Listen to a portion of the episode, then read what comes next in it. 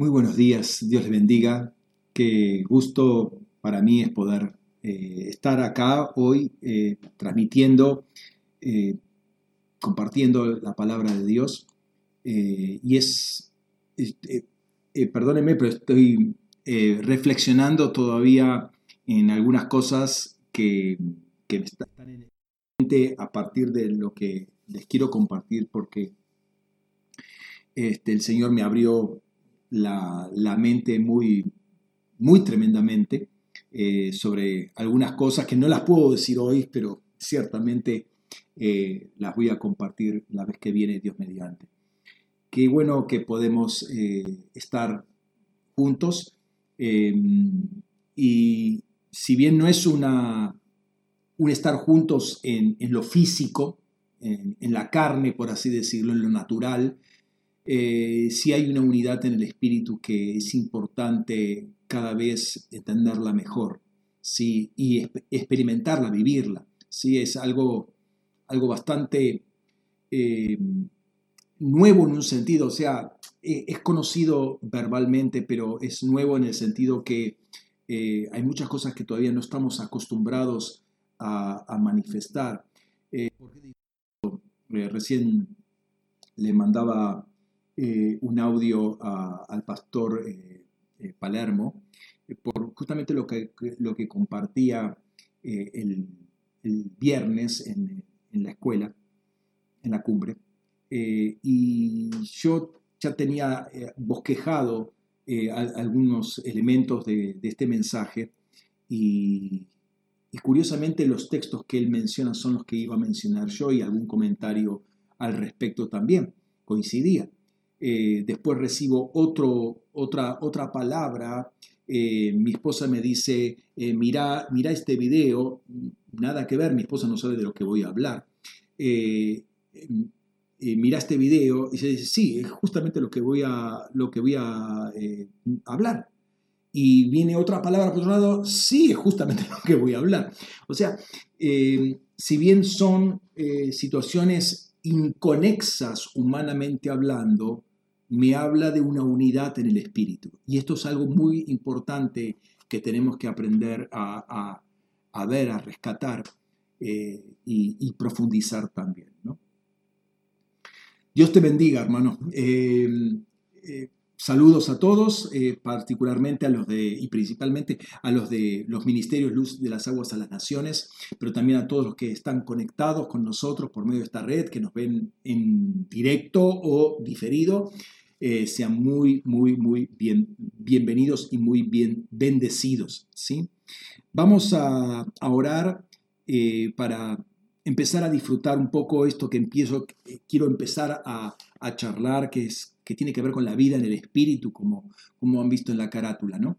la vida en el espíritu tenemos que aprender, hay, tanto, hay tantos, o sea, les vuelvo a repetir estos minutos previos eh, de adoración y antes también eh, meditando un poco este, cómo, se abre el panorama de una manera eh, impresionante. ¿sí? Oremos, oremos, no, no, pongamos palabras nuestras y dejemos que el Señor nos, nos lleve a donde, o sea, nos abra la mente para entender dónde estamos. Padre, solamente decirte gracias porque nos abres la mente a, realidades que eh, no, no entendemos hasta dónde llegan. Gracias por el privilegio de poder vivir, experimentar todo esto que estamos empezando a conocer, Señor. Sabemos que es una obra pura, 100% de tu gracia, Señor, que Jesús pagó el precio para que nosotros tuviéramos este, este privilegio y queremos disfrutarlo.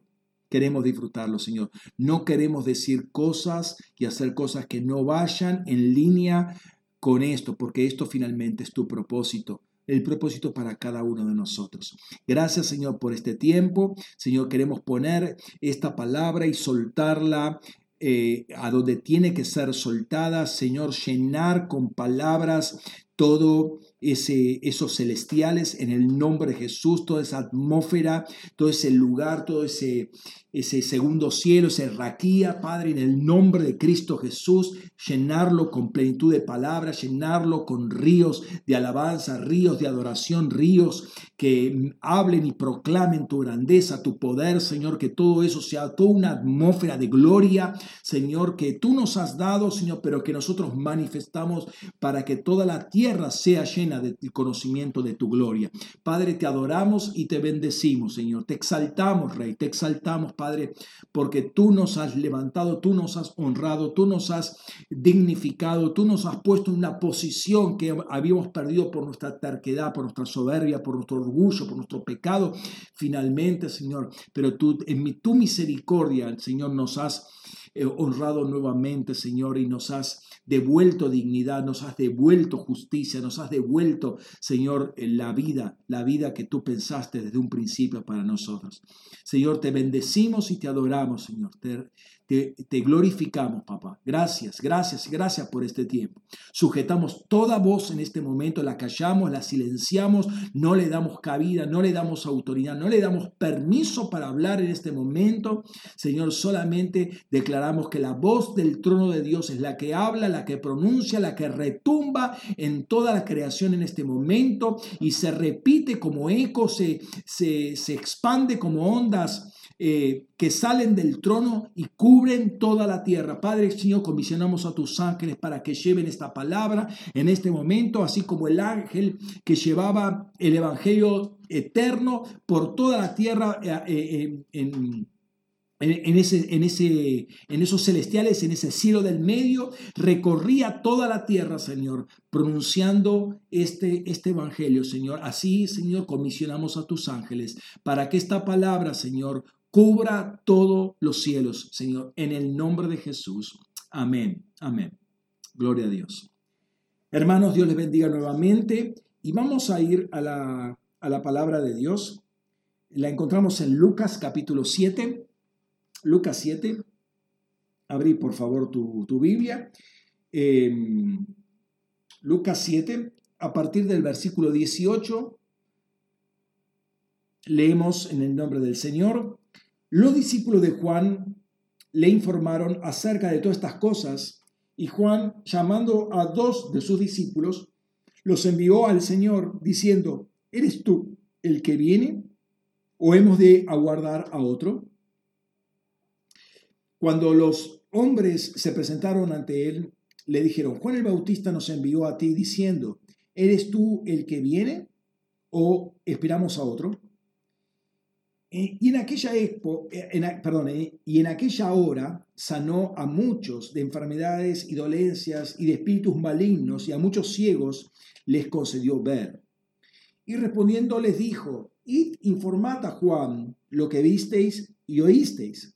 Los ciegos ven, los, ojos, los cojos andan, los leprosos son limpiados, los sordos oyen, los muertos son resucitados y los pobres son evangelizados. Y bienaventurado el que no sufra tropiezo por mi causa. Cuando los mensajeros de Juan se fueron, comenzó a decir a las multitudes acerca de Juan, ¿qué saliste a ver en el desierto? ¿Una caña agitada por el viento? ¿O qué saliste a ver? ¿A un hombre vestido con ropas finas? He aquí, los que visten, eh, los que tienen vestidura espléndida, viven en deleites y viven en deleites, están en los palacios de los reyes. Entonces, ¿qué saliste a ver? ¿A un profeta? Sí, os digo, y mucho más que un profeta. Este es de quien se ha, se ha escrito.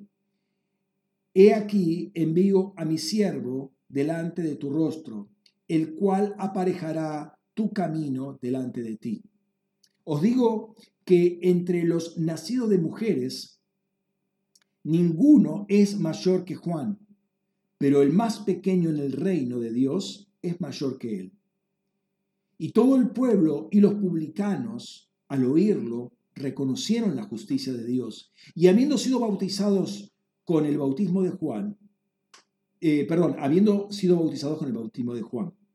Pero los fariseos y los doctores de la ley, al no ser bautizados por él, rechazaron el propósito de Dios con respecto a ellos mismos Entonces, ¿a, quién, ¿a qué compararé los hombres de esta generación? ¿Y a qué son semejantes? Son semejantes a los muchachos que se sientan en una plaza y gritan unos a otros y se dicen, os tocamos flauta y no bailasteis, y entonamos lamentos y no llorasteis. Porque vino Juan el Bautista, que no come pan ni bebe vino, y decís, demonio tiene. Viene el Hijo del Hombre, que come y bebe, y decís, he aquí un amigo de comilón y bebedor de vino, eh, perdón, eh, un comilón y bebedor de vino, amigo de los publicanos y pecadores. Pero la sabiduría fue justificada por parte de sus hijos. El viernes estaba leyendo Deuteronomio 7 y ahí se menciona eh, las famosas siete naciones, eh, están próximos a entrar a la tierra prometida y están las siete naciones eh, que tienen que destruir, que son mayores que ellos, más poderosas, etcétera, etcétera. Y no tenían que dejar nada a su paso, tenían que exterminar absolutamente todo. Y ahí hay una aclaración interesante en Deuteronomio 7:22. Dice, Yahvé tu Elohim irá expulsando esos pueblos poco a poco. No podrás acabarlos enseguida, no sea cosa, o sea, perdón, no sea que las fieras del campo sean multiplicadas contra ti. Algunas veces, en nuestro anhelo de remover toda la maldad que hay en la tierra, eh, queremos cortar cabeza a toda entidad negativa a vida y por haber. ¿sí? Todo lo que no nos cierra eh, es, del diablo, chao, le cortamos la cabeza. Eh, y no voy en contra de esto, porque esto es parte de la labor profética, pero no es el todo de la labor profética. Notemos lo que dice Dios al, al profeta Jeremías en famoso versículo Jeremías 1.10.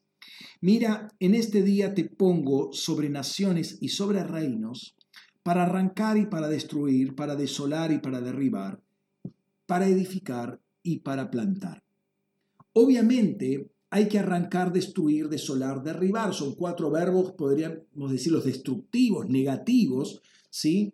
Pero después hay dos constructivos o positivos, que es edificar y plantar. Y esto tiene que ver con el diseño del lugar. ¿sí? Eh, si voy a edificar, si voy a plantar algo, eh, si voy a construir algo, tiene que ser algo conforme al diseño de Dios. Es decir, lo que está en ese momento y que tengo que derribar, destruir, arrasar, limpiar, etcétera, etcétera, es algo que está en contra del diseño de Dios, no va con el diseño de Dios. Está en oposición tengo que derribarlo, pero la idea es que yo tengo que construir algo, tengo que edificar algo. Específicamente, yo no puedo eh, edificar y plantar lo que a mí se me ocurra. No es cuestión de hacer las cosas por buena intención, ¿sí? No es cuestión de hacerlas de buen corazón. Es muy lindo la persona, muy, muy tierno, muy, ah, diríamos, muy sensible. Eh, podríamos pensar esa persona que digo, yo lo hago de corazón. Y claro, uno no se va a poner en estricto ahí, hermano, eh, está, hablando de corazón. Pero sabes una cosa, eh, todas las cosas están hechas de corazón. corazón más, corazón menos, son todas hechas de corazón. Pero eso no quiere decir que estén bien hechas, ni que sean la voluntad de Dios, ¿no? Eh, eso de hacer las cosas con buena intención te digo una cosa, eso es religión, eso es religión, ¿sí? Eh, hay algo que es mejor que nuestro buen corazón y algo que mejor que la buena intención, que es la intención de Dios, ¿sí? Que es la palabra de Dios, que es la dirección de Dios. Eso es lo, bueno. Si no es caer siempre en lo mismo, es, es creer que con eso basta. Claro, en principio eh, suena mejor decir lo hago de buen corazón, sobre todo cuando un cristiano o una cristiana lo dice, lo hago de buen corazón. Eh, es mejor eso que ver la convivencia de, de, cuánto bicharraco hay en un, en un, nicho, ¿sí? Obviamente. Eh, pero sabes una cosa, no sigue siendo más que obra de corazón. Corazón por un lado, corazón por el otro, es obra del corazón. Y Jeremías va a decir, el corazón es lo más engañoso que hay. Así que te diría que nos estamos engañando, ¿sí? Entonces, eh, por eso es importante entender cuál es el diseño de una ciudad o de un país, eh, cuál es el don redentivo, cuál es, eh, qué es lo que Dios quiere para la ciudad, porque sobre esa línea uno tiene que construir. Sobre esa línea tiene que romper todo, destruir todo lo que es contrario a ese propósito y la idea es dejar el terreno preparado para construir en conformidad al propósito. Si no, estamos perdiendo el tiempo, ¿sí? Si no, estamos eh, cambiando, o sea, cambiando de estilo. O sea, no me gusta el estilo gótico, bueno, pongo un estilo romántico. Y es estilo por estilo. No me gusta un, eh, art deco. Y bueno, pongo, este, qué sé yo, eh, todo paredes de vidrio. Estoy hablando en términos de arquitectura, ¿no? Eh, pero finalmente es estilo por estilo. La pregunta es, ¿y qué dice Dios al respecto? Entonces, de allí muchas veces mi insistencia en buscar en cada ciudad qué es lo que Dios quiere para la ciudad. En este texto que vimos, por el cual ya pasamos la vez pasada y me dio pie para trabajar en este día, leemos algo bastante interesante y leí todo el pasaje para tener el contexto de lo que se estaba viviendo en ese momento. Eh, muestra siete cosas Jesucristo o, los, discípulos de Juan junto con, con Jesucristo cuando eh, ellos vienen y le hacen esta pregunta, hay siete cosas que están mostrando que hizo Jesús en ese momento para que vayan y le digan a Juan justamente esto, ¿no? Eh, Juan el Bautista estaba encarcelado, manda a sus dos discípulos para preguntarle si Jesús era el Mesías o todavía tenía que esperarlo. Yo no entiendo qué le pasó, dónde perdió el rumbo Juan el Bautista, porque habiendo reconocido, este es el Cordero de Dios, el que quita el pecado del mundo, y ahora diciendo, ¿sos vos o no sos vos? ¿No? O sea, eh, ¿en qué quedamos? Eh, ahora, Estos dos discípulos se van y Jesús comienza a exaltarlo Juan el Bautista. No, no lo empieza a criticar porque cometió un error o estaba en la cárcel, como un profeta en la cárcel, estaba en la cárcel eh, lo empieza a exaltar, empieza a hablar de lo que era Juan y le dice que era el mejor, el más grande de los profetas del Antiguo Testamento, porque cumplió un propósito. ¿Cuál fue el propósito? Encaminarlo a Jesús, manifestarlo a Jesús, presentarlo a Jesús. El propósito era ir delante de Jesús abriendo camino para que Jesús se manifieste. Y Jesús estaba manifestando en ese momento. O sea, el propósito lo había cumplido, lo había cumplido bien. El más grande de los profetas. ¿sí? Y fue el más grande, vuelvo a repetir, no porque no cometió ningún error. No, está, no ese es el punto, el punto es que es el más grande porque cumplió el propósito para lo cual había sido enviado. Al mismo tiempo, Jesús da una palabra de consuelo, pero también de alineamiento para eh, para el tiempo que se estaba iniciando la gente, eh, para la gente, ¿no? Dice el versículo 28, os digo que de entre lo nacido de mujeres, ninguno es mayor, eh, eh, ninguno es mayor que Juan. Pero el más pequeño en el reino, o sea, los que no son, no son nacidos de voluntad de varón, ni, ni voluntad de carne, son los que son nacidos de Dios pero el más pequeño en el reino de Dios es mayor que él.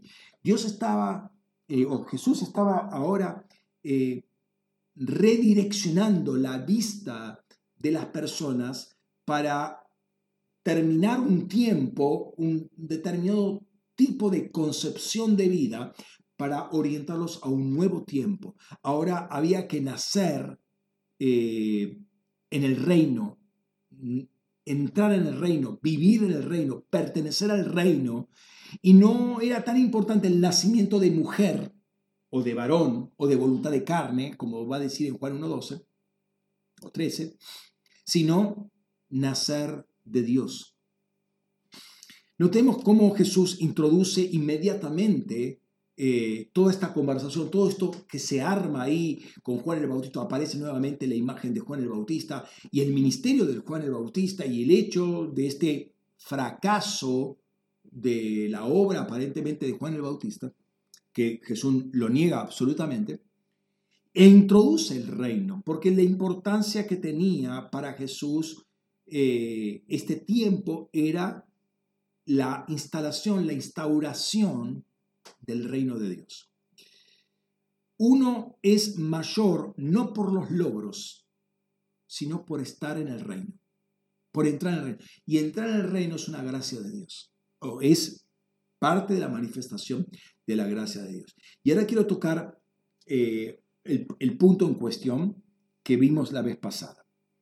Lucas capítulo 7, versículo 29. Y todo el pueblo y los publicanos, al oírlo, reconocieron la justicia de Dios, habiendo sido bautizados con el bautismo de Juan.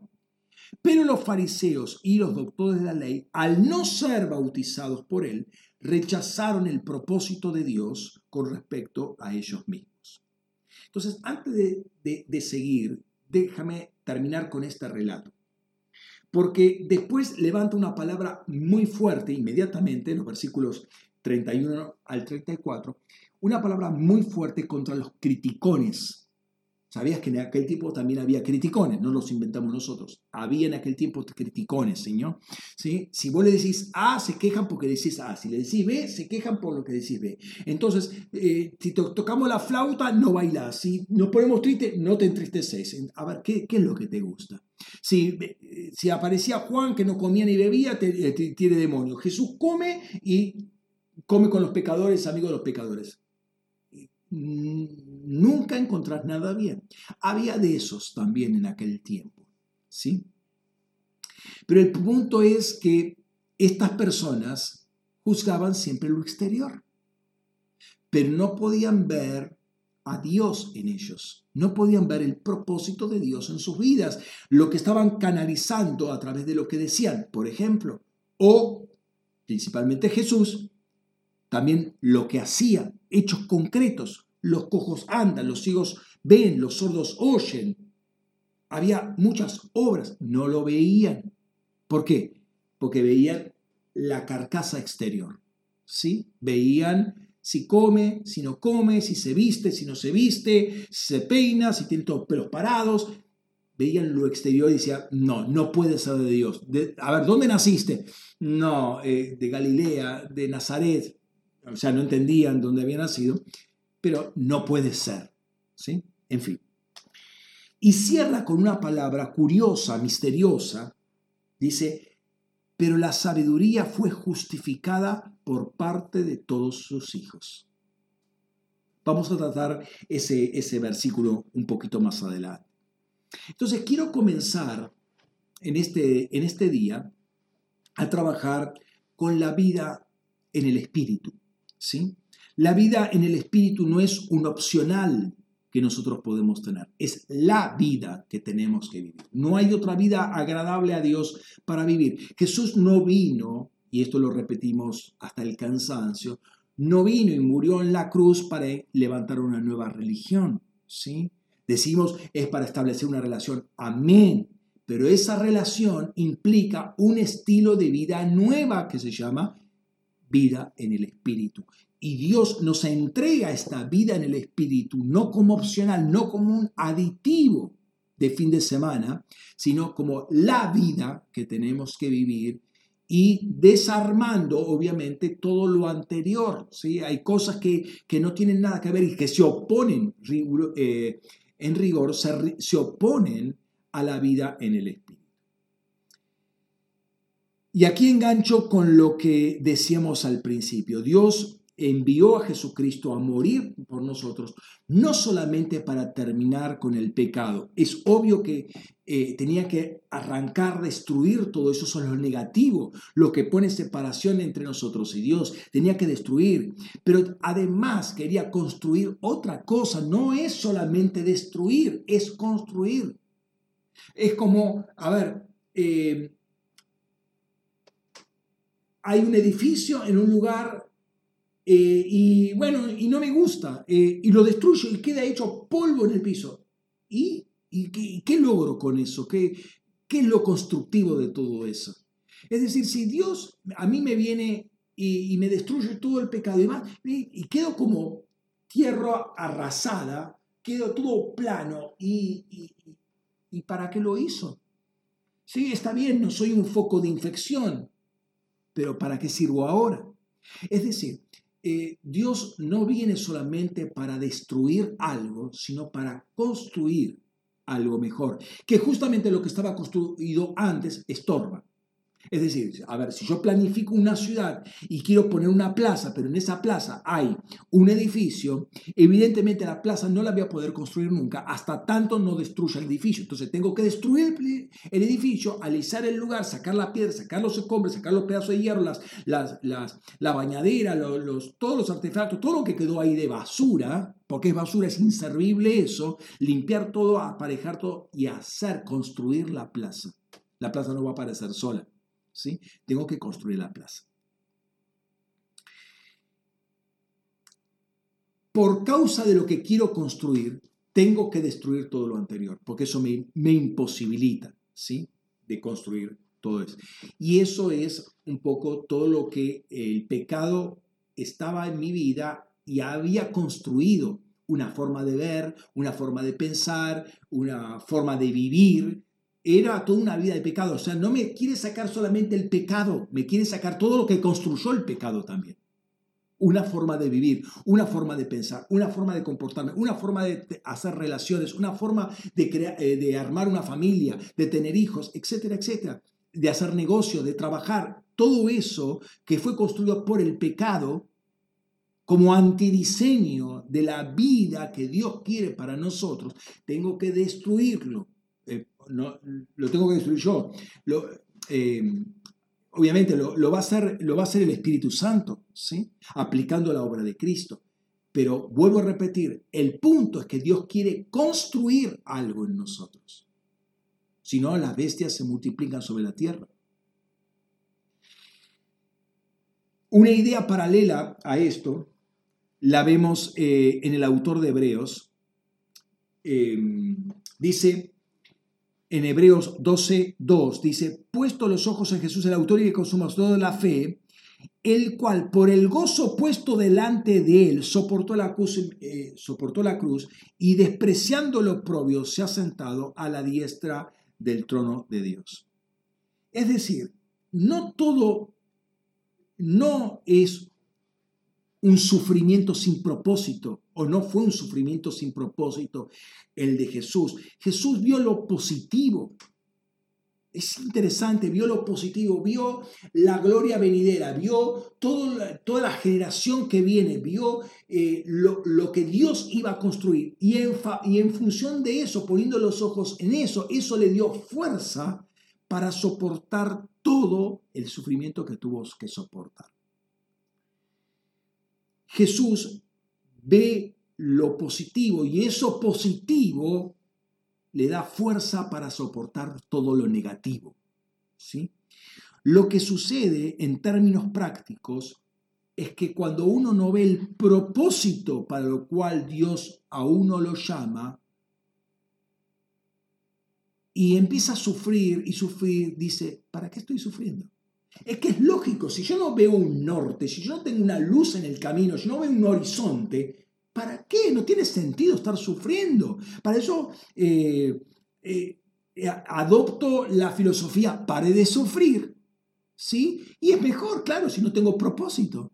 Si no entiendo cómo el diablo va a trabajar, si no entiendo cómo el Espíritu Santo va a trabajar en medio de todas esas adversidades, porque no pongo la mira en el objetivo que el Señor me dio, el propósito de Dios para mi vida, entonces obviamente todo, todo sufrimiento no tiene sentido. Y Dios no quiere que sufras sin sentido. Ahora, vuelvo a repetir, no todo sufrimiento, y estoy hablando de sufrimiento en términos generales, e, es de Dios. ¿Sí? No todo es de Dios. Ahora, ciertamente, llegar a esa meta, llegar a esa meta, me va a implicar pasar por una serie de eh, circunstancias que el enemigo no quiere porque no quiere que llegue a la meta, no quiere que se cumpla el propósito, entonces va a poner palos en la rueda, va a poner piedras en el camino y yo las voy a tener que pasar esas piedras. El enemigo busca destruirme, el, enemigo busca que abandone, que tira la toalla, maldice a Dios y muérete, como le dijo la, la esposa de Job. Porque Dios no quiere que, perdón, el diablo no quiere que llegues al propósito. Pero si Dios te mostró ese propósito, quiere decir, una, que podés llegar, porque es el propósito de Dios. Dos, Dios va a permitir todo eso. Porque mientras que el diablo busca destruirte, esto lo vimos en unos domingos pasados, mientras Dios, el diablo busca destruirte con todo eso, el Señor está fortaleciéndote, está fortaleciendo tu carácter y te está dando autoridad contra la tiniebla. Para que la tiniebla empiece a respetarte porque vos le crees más a Dios que a las circunstancias. Entonces, es, eh, vuelvo a repetirte, si vos no tenés un propósito definido, no vas a saber si, si vale la pena todo ese sufrimiento.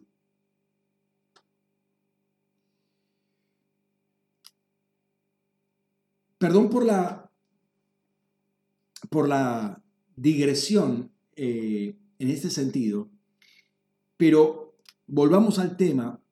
Dios no solo busca eh, terminar con el pecado y todo lo, todo lo que construyó el pecado, no solo busca arrancar, destruir, desolar, derribar, eso es funcional a lo que Dios quiere hacer, que justamente eh, es edificar y plantar. Si no fuera necesario arrancar, destruir, desolar y derribar para edificar y plantar, no arrancaría, ni destruiría, ni desolaría, ni derribaría. Dios no hace cosas porque sí.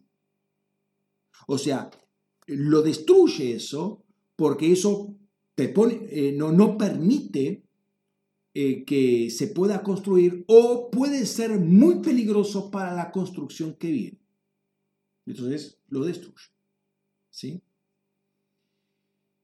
Entonces, eh, entendamos que Dios no hace cosas por hacerlas, no las hace por bronca, no las hace porque sí. Dios siempre obra con propósito y el propósito de Dios es edificar y plantar. ¿sí?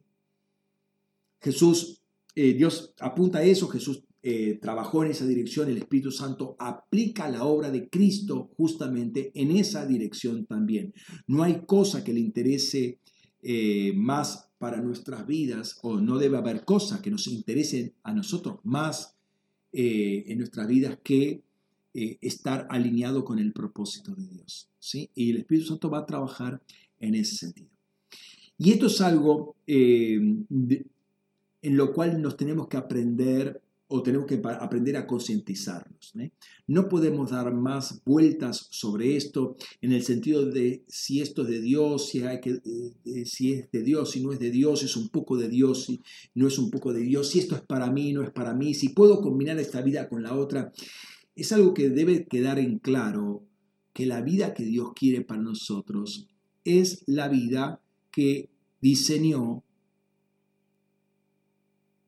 para manifestar después de la resurrección de Cristo. Es la vida que Cristo vivió, aunque vivió en la tierra, eh, pero la, la, vida que Dios nos regala a nosotros, la llama la vida eterna, está bien, pero el tema es el contenido, ¿no? Es la vida en el Espíritu. El punto de partida y, que nos habilita a entrar en esta vida en el Espíritu es la justicia de Dios. No hay otra puerta eh, por la cual debamos pasar eh, para entrar en lo que es la vida en el Espíritu, la vida que le agrada a Dios, si no es la justicia de Dios.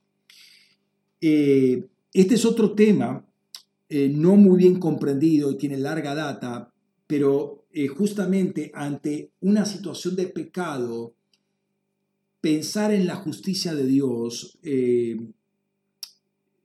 la, la imagen que primeramente nos viene, y eso es una realidad, también una realidad histórica, es la justicia punitiva de Dios. Es decir, eh, soy un pecador, condenación, ¿sí? Ante un Dios justo que va a ser un pecador. Eh, se, le acabó el, se le acabó el rollo, ¿sí? No, no, no tiene cómo justificarse delante de Dios. Pecó y pecó y punto, se le acabó, se le acabó la historia. ¿no? Entonces, eh, eh, ante esa situación de, pecado, la justicia de Dios pasa a ser aterradora. Y esto es lo que le pasó a, Lutero en su primer momento. ¿no? Dios juzga el pecado. Entonces, presentarse ante un Dios infinitamente justo, infinitamente santo, es sinónimo de quedar fulminados ahí al toque.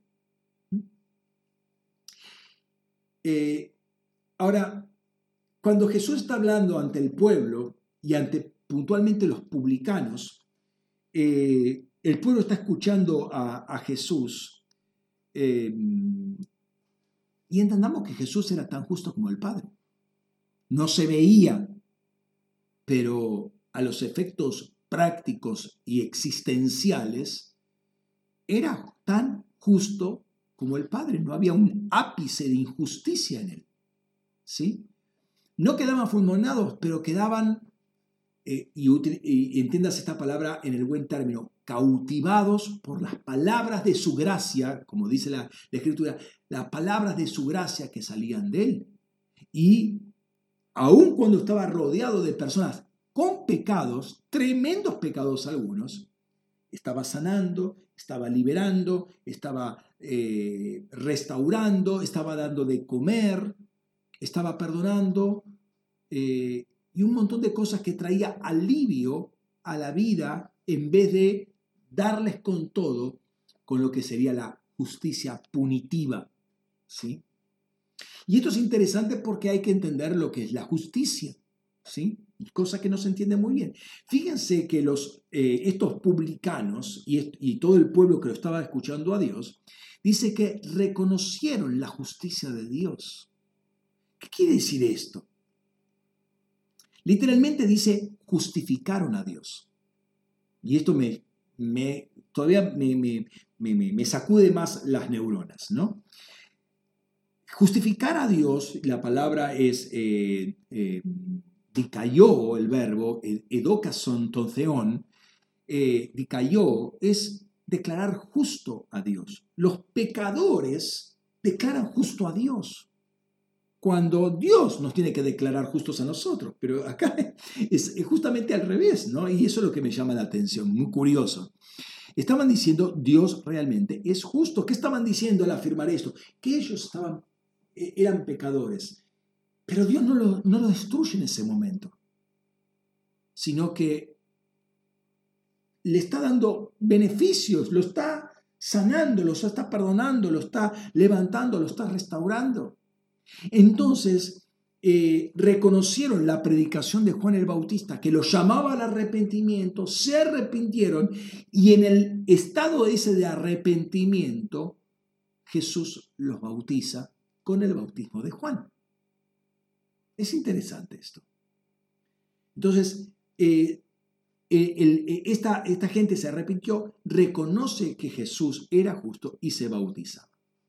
Pero como advertimos la vez pasada, los eh, fariseos y los, em, los eh, doctores de la ley no se bautizaron porque no se arrepintieron. Y no se arrepintieron porque no reconocieron la justicia de Dios y perdieron el propósito de Dios que tenía para ellos. Y esto no es detalle menor. ¿sí? No la aceptaron. ¿Por qué no aceptaron la justicia de Dios? porque no aceptaban que ellos eran pecadores. No eran como el pueblo. O sea, estaban en una, en una altura creada por ellos, ¿sí? de justicia por las obras, justicia por las obras de la ley. Yo no soy como los publicanos, yo no soy como ese pueblo, son pueblos pecadores, es un pueblo pecador. Yo me considero santo en mí mismo porque he logrado cumplir casi todo, seamos humildes, pidámosles un poquito de humildad a estas personas. Casi toda la ley ya la he cumplido. Me faltará un poquito, pero casi todo yo lo he cumplido. Y alguno más engreído dice, yo lo cumplí absolutamente todo. Yo no soy pecador. Este. Ahora, en, lo, en, lo cotidiano, en lo cotidiano, ¿sí? Eh, algunos que no salimos de un trasfondo de la droga, del robo, de la delincuencia, de, la borrachera, del vicioso, del, del degenerado, sino que vivió bien, en un ambiente inclusive cristiano. Ya, claro, yo no soy pecador como los otros. Yo no me estoy revolcando en el pecado como, como, como, como esas personas. Entonces yo puedo decir, yo soy una buena persona, hago todo lo que me dice que eh, Dios hacer según mi religión y aún según sobre, mi punto de vista. Gente, vuelve a hablar, gente religiosa, en su sentido religiosa, vos decís, eh, tiene que terminar, pero si yo yo no estoy pecando, yo hago todas las cosas que creo que están bien. Noten, que creo que están bien. Obran según su propio corazón, de buen corazón. Y no estoy negando eso. Pero no es suficiente. Para Dios no es suficiente eso. Porque no se está dando cuenta que son pecadores delante de Dios. No están reconociendo la justicia de Dios. Están reconociendo su autojusticia. ¿Por qué? porque conforme a sus obras y a cómo y a su sentido de justicia, son justos. No según la justicia de Dios, según su propio parecer. Y es todo un tema eso, es un, todo un tema porque eso finalmente los termina condenando. Terminan de perder el propósito de Dios. Es muy, muy fuerte esto, ¿no? Eh, una afirmación así no es, no es inocente en absoluto. Eh, se puede perder muchísimo. Eh, los fariseos, los doctores de la ley, rechazaron el propósito de Dios para sus vidas. Quedaron sin propósito, quedaron sin norte. Es probable, se supone a la luz de lo que dice ahí, que Dios tenía un propósito para ellos tremendo, maravilloso. Ahora, yo no creo que sea en vano por ejemplo, ustedes saben que los fariseos, eh, doctores de la ley, estaban sujetos a una rigurosidad ética, una disciplina tremendamente estricta. Tenían que eh, hacer ayunos, tenían que hacer lavados. Está bien, hay mucha cosa fantasiosa, pero al mismo, eh, impuesta por los hombres, el mandamiento de hombres, pero al mismo tiempo ellos aprendían las escrituras de memoria, la, Biblia, el Antiguo Testamento lo sabían de memoria, de arriba, de atrás para adelante, de adelante para atrás. Eh, estaban entrenados con mucha rigurosidad. Y lo sabemos esto por Pablo mismo. Ahora, no sirve para nada eso. No sirve para ser justos. No sirve para encontrarle el sentido a tu vida pero no sirve en general para nada, no. Ahí tenemos que tener cuidado. Eh,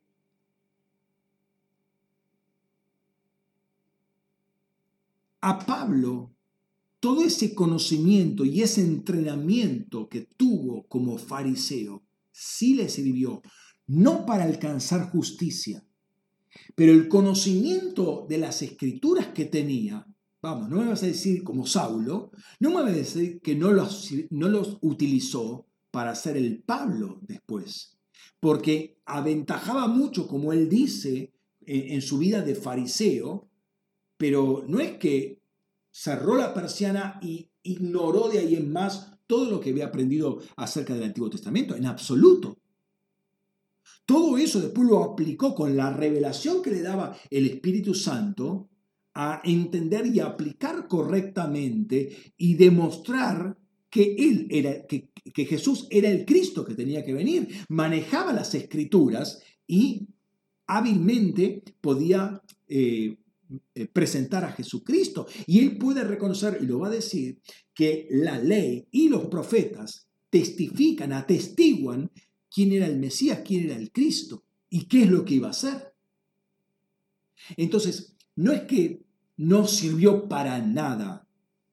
Atendamos, no sirvió para el propósito de su vida, no sirvió para darle definición a su vida, no sirvió para ser justos, pero que Dios era una herramienta que Dios iba a utilizar, pero por supuesto. Y toda la disciplina eh, que él dice, que no boxea al aire, sino que sujeta su cuerpo, todo es una, una, una enseñanza, un rigorismo que él tenía que lo aplica para él, no lo impone a otros, eso sería legalismo, lo impone para él, entiende que le sirve y de hecho lo sirvió para hacer todo lo que él hizo. Entonces, vuelvo a repetirte, eh, es terrible rechazar el propósito de Dios, porque es toda una vida tirada por la borda que no sirvió absolutamente para nada. Eh, Dios puede utilizar todos sus elementos. Esos no te dan identidad. Dios es el que te da identidad, pero puede utilizar todo eso. Por eso, eso de no tener que estudiar, no tener que hacer esto, no tener que hacer eso. ¿Por qué? Porque Cristo ya viene, porque, porque lo importante es eh, eh, Cristo y demás. Eh, sí, pero cuidado, porque no podemos, como compartí ayer con una persona, con una hermana, no podemos ignorar muchas cosas. No podemos ser solamente los aleluya que no sabemos decir otra cosa que aleluya. Tenemos que dar testimonio al mundo de que eh, somos personas instruidas y con nuestra instrucción enriquecemos al mundo, pero ponemos a Cristo también. ¿Sí? Ponemos a Cristo. Sin perderse el propósito de Dios, eh, uno se queda sin nada, bueno, se queda con todos esos conocimientos, con toda esa disciplina. Y bueno, eh, disfrútalo por el tiempo que te queda, pero no tenés más nada, ¿sí? No tenés más nada. No por nada, ahora Pedro dice, humillaos, ahí primera de Pedro 5.6 dice, humillaos pues bajo la poderosa mano de Dios para que os exalte a su tiempo Notemos, Dios quiere exaltarnos. No es que quiere que vivamos tirados en el piso, arrastrándonos como, como lombrices. No, hermano, Dios quiere exaltarnos. De, Dios le dice a Abraham que iba a ser grande el nombre de Abraham. No, no lo iba a hacer Abraham por su propia fuerza, eso es lo quisieron hacer la generación de Nimrod. Construyámonos un nombre para que nadie eh, nos desparrame, ni siquiera Dios nos esparza por, por toda la faz de la tierra. Hagámonos de un nombre. Nimrod quería hacerse de un nombre. Los, los, eh, la, unión de los ángeles con las mujeres quisieron hacerse los, los giborines, los nefilines, que hicieron hacerse un nombre, hombres de renombre, hombres de un nombre. Pero Dios quiere exaltarnos a nosotros, quiere honrarnos a nosotros, quiere dignificarnos a nosotros, quiere exaltarnos, dice ahí, para que nos os exalte, Dios os exalte a su tiempo. Ahora, notemos, Abraham no necesita una estatua, la estatua para que recordemos a Abraham. No necesito, no necesito cuadras de, de famosos que lo, lo pinten a Abraham. No necesitamos esculturas, no necesitamos una ciudad que se llame Abraham, no necesitamos una calle o una plaza que se llame Padre de la Fe. No necesitamos nada de eso. Pero todo el mundo conoce a Abraham. Inclusive religiones antagónicas como son judaísmo e islam. Abraham es Abraham. No toquemos a Abraham eh, para ninguno de los dos. Es padre. Es padre. Eh, tiene, ¿Por qué? Porque Dios lo hizo grande. Sin ayuda humana. Dios lo hizo grande. Cuando él quiso poner ayuda, la metió la pata. ¿sí? Dios lo levantó y lo hizo grande, engrandeció su nombre. Dios quiere engrandecer nuestro nombre, pero deja que Dios lo haga. Si nosotros queremos meter mano en este asunto, la pifiamos mal.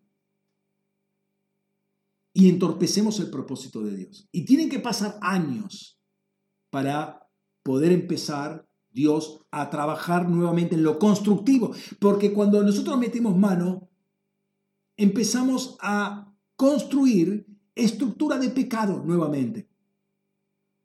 Entonces tiene que venir un proceso de destrucción nuevamente, ¿sí? Que lleva su tiempo de limpieza, de pulverización, para, a ver, ahora está el terreno bien nuevamente para poder construir. Dios tuvo que trabajar 25 años en Abraham para derrumbar todo, destruir desarraigar, destrozar todo lo que Babilonia había hecho en Abraham y todo lo que después Egipto había hecho en Abraham. ¿Para qué? Para después construir la familia que Dios quería y de ahí todo un camino hacia el Mesías que quería hacer Dios. Pero tenía que sacar todo eso previamente. Pero no lo dejó ahí. Busca, a su tiempo, busca este, construir. Y tuvo que pasar 25 años para que saliera la plantita Isaac. ¿eh? Entonces, em, es necesario primero humillarse, primero arrepentirse al escuchar justamente la palabra de Dios.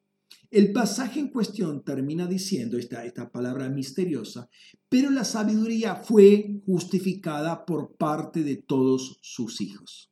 La sabiduría fue justificada. Y esto quizás suena sorprendente, esta afirmación. ¿Cómo puedo justificar la sabiduría de Dios? Notemos que ahí dice sus hijos, sus hijos justifican la sabiduría de Dios. ¿Sí? La sabiduría de Dios es honrada por sus hijos.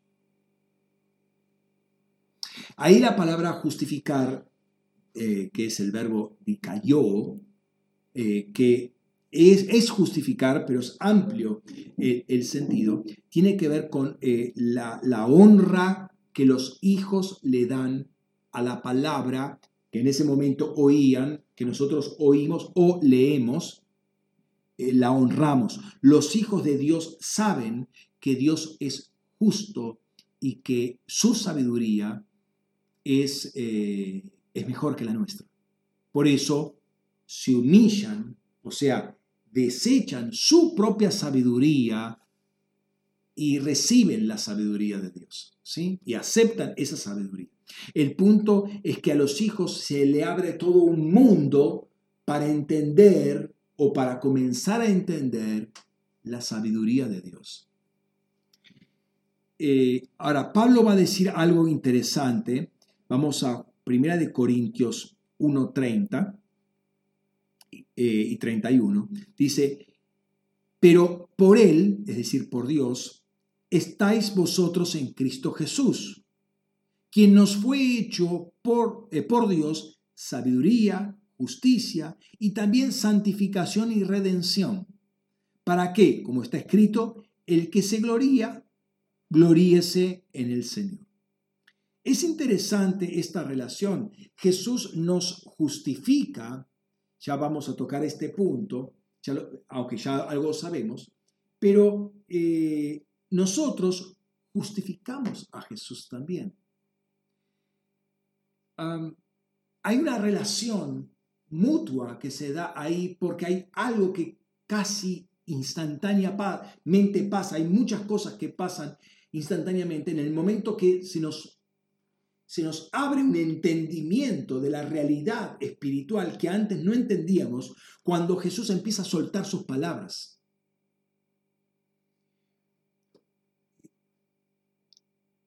El sentido de, de justificar acá tiene sentido quizás más de honrar. Y nosotros podemos honrar porque Él nos ha honrado a nosotros primero. A ver, no, nos viene a la memoria eh, el texto famoso de, de Efesios 1.3, ¿no? Que dice, eh, bendito el Dios y Padre de nuestro Señor Jesucristo, que nos bendijo. O sea, ¿por qué yo puedo bendecir a Dios Padre y a Jesucristo? Porque antes Él me bendijo. Entonces, ¿por qué yo puedo honrar a Dios? Porque Él me honró. Él me hace conocer la honra. ¿Por qué yo puedo justificar a Dios? Porque Él me justificó. Por Él yo puedo conocer la justicia, porque Él fue hecho justicia por mí o para mí. Cuando yo tengo dos personas, por ejemplo, para poner un ejemplo, y una me viene con un consejo y otra me viene con otro consejo, son disímiles los consejos, yo peso ambas opiniones y yo dice, no, me voy a quedar con el consejo de él. Me parece más sabio, ¿sí? Yo lo estoy honrando a él. ¿Por qué? Porque estoy recibiendo su consejo. Entonces estoy honrando el consejo que me está dando, ¿sí? El otro que me dio un consejo no sabio eh, desaparece. Desaparece de escena pero el que es honrado entra en escena. Ahora, yo quiero que entendamos esto, que cuando eh, Dios nos honra y en ese sentido nos justifica, entramos en escena. Esto es muy, muy pesado. Entramos a una relación con Dios. Una relación de honra mutua, porque Él nos honra a nosotros, nosotros los honramos a Él.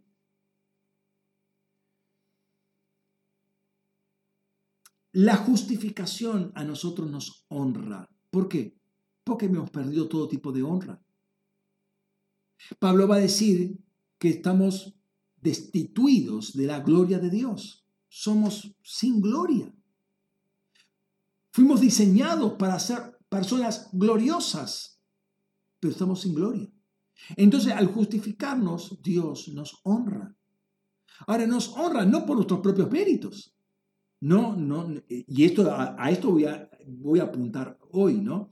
Pero quiero mostrarte todo, todo un ámbito, antes de entrar a, lo que es justificación propiamente dicha, cómo hay todo un ámbito cultural que, que, rellena todo esto y le da, le da un, un, peso más, más, más glorioso al que lo va a recibir, que somos nosotros, ¿no? Lo que está haciendo Dios con nosotros. La, justificación nos da la capacidad de reconocer la sabiduría de Dios y honrar esa sabiduría. Perdóname la insistencia eh, en esto. Humillarnos, arrepentirnos, y ahí añade el bautismo de arrepentimiento, que es la señal de estar en ese estado de arrepentimiento y hacerlo visible. Eh, me da la capacidad de entrar o a comenzar a entender la sabiduría de Dios. ¿Cómo sé que entiendo la sabiduría de Dios? Cuando apruebo lo que Dios dice y hago lo que Él me dice que tengo que hacer. En el orden correcto, no conforme a mis propios criterios, sino conforme a lo que Él dice. Entonces ahí yo empiezo a entender la sabiduría de Dios. Ya no es eh, porque a mí, me, a mí me parece que está bien. ¿sí? No es eso. Ahora es la sabiduría de Dios, no, no es mi propia opinión. Entonces, eh, notemos una persona ante la exposición de las palabras de Dios se rinde a Él. ¿Qué está manifestando? Está manifestando la sabiduría de Dios, que Dios tiene razón, yo me tengo que rendir a Él y por eso eh, hago lo que Él me pide hacer. ¿Por qué? Porque Él busca con esa humillación levantarnos, honrarnos. ¿sí? Cuando sea tiempo, Él lo va a hacer porque Él es justo, Él es fiel, Él lo va a hacer. Entonces, no nos debe eh, pesar mucho el no humillarnos. El no humillarnos es no reconocer el propósito de Dios que tiene para nuestras vidas. La humillación cuesta, duele, duele. ¿Por qué? Porque atenta contra el orgullo personal, duele. Pero cuando miramos el propósito de Dios, sí, ¿qué me importa humillarme ahora? Gloria a Dios. mira lo que me va a dar Dios, me va a levantar pero me va a levantar según su criterio, su tiempo, su forma, no la forma que yo quiero. Eso es auto levantarme, auto promocionarme, auto justificarme, auto honrarme. Eso no es el propósito de Dios, ese es el diseño del diablo. ¿Me va entendiendo? No puedo tener un amén, pero eh, entiendo que me entienden. ¿Sí? Porque es, básico y, tiene, tiene, lógica. En, la, en, la, lógica de Dios tiene razón de ser esto.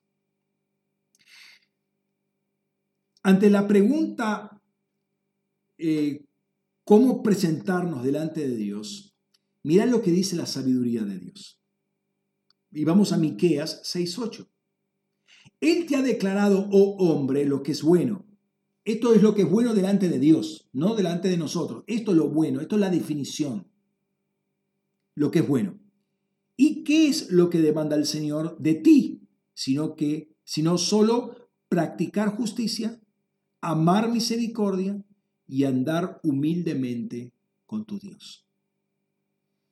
Eh, leo ahí de la Biblia de las Américas porque eh, la, Biblia textual ahí pone una, palabra extraña que tendría que estar explicándola y no me quiero desviar en este momento.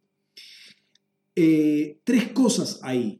Amar justicia, perdón, practicar justicia, amar misericordia y andar humildemente con Dios. Esto implica ser enseñables desde un momento, desde una perspectiva de Dios, Dios quiere discípulos, quiere que seamos enseñables por Dios. No es un acto puntual. Fíjate que ahí dice andar. Andar quiere decir vivir. Es todo un proceso. E, este pueblo andaba escuchándolo a Dios. Los publicados andaban escuchándolo a Dios. Se humillan para seguir andando. Pero ahora en, entendiendo que tuvieron que pasar por eso, por esa puerta para entrar en una relación con Dios. Los publicanos eran los cobradores de impuestos, los de rentas públicas, particularmente publicanus, es una categoría social romana que era justamente los cobradores de derechos públicos, de rentas y y tanto en aquel tiempo como el día de hoy no son personas buen vistas por los, los deudores sobre todo, ¿no? Estos se humillaron y quedaron justificados delante de Dios, pero eh, con su acto también al mismo tiempo justificaron a Dios. Los fariseos y los doctores de la ley dijeron, nosotros no somos como ellos, nosotros tenemos nuestra propia justicia. Recordad, Pablo nuevamente, Filipenses capítulo 3, no ser hallado con mi propia justicia, la cual surge de la ley. Pablo no quiere hacer absolutamente nada para que cuando Dios lo encuentre, cuando Jesús lo encuentre, no haya un ápice de la justicia que es por las obras. Son cosas que uno tiene que aprender a deshacerse andando con Dios. Hay una obra radical que se hace puntual, llamémosle nuevo nacimiento, pero después hay todo hay un proceso que tiene que seguir destruyendo mientras que va construyendo, obviamente, ¿no? Pero porque no quiere que haya nada construido por la mano de, de Pablo o de Saulo. No quiere que en Pablo haya nada de Saulo que siga construyendo, ni de toda la herencia saulina en su vida. ¿Sí? Nuevamente, qué doloroso, qué calamitoso puede ser eh, desaprobar esta materia por no ver el horizonte, por no ver el propósito que Dios tiene para nuestra vida y no humillarnos cuando tenemos que humillarnos. Vamos a tener que repetir la materia, porque Dios es misericordioso, Dios nos va a dar otra oportunidad. Vamos a repetir el grado y vamos a repetir el examen y tantas veces como sea necesario, hasta que aprendamos a humillarnos y a justificar a Dios. Él tiene razón. Él, su sabiduría es mayor que la nuestra. Este es el primer paso, ¿sí?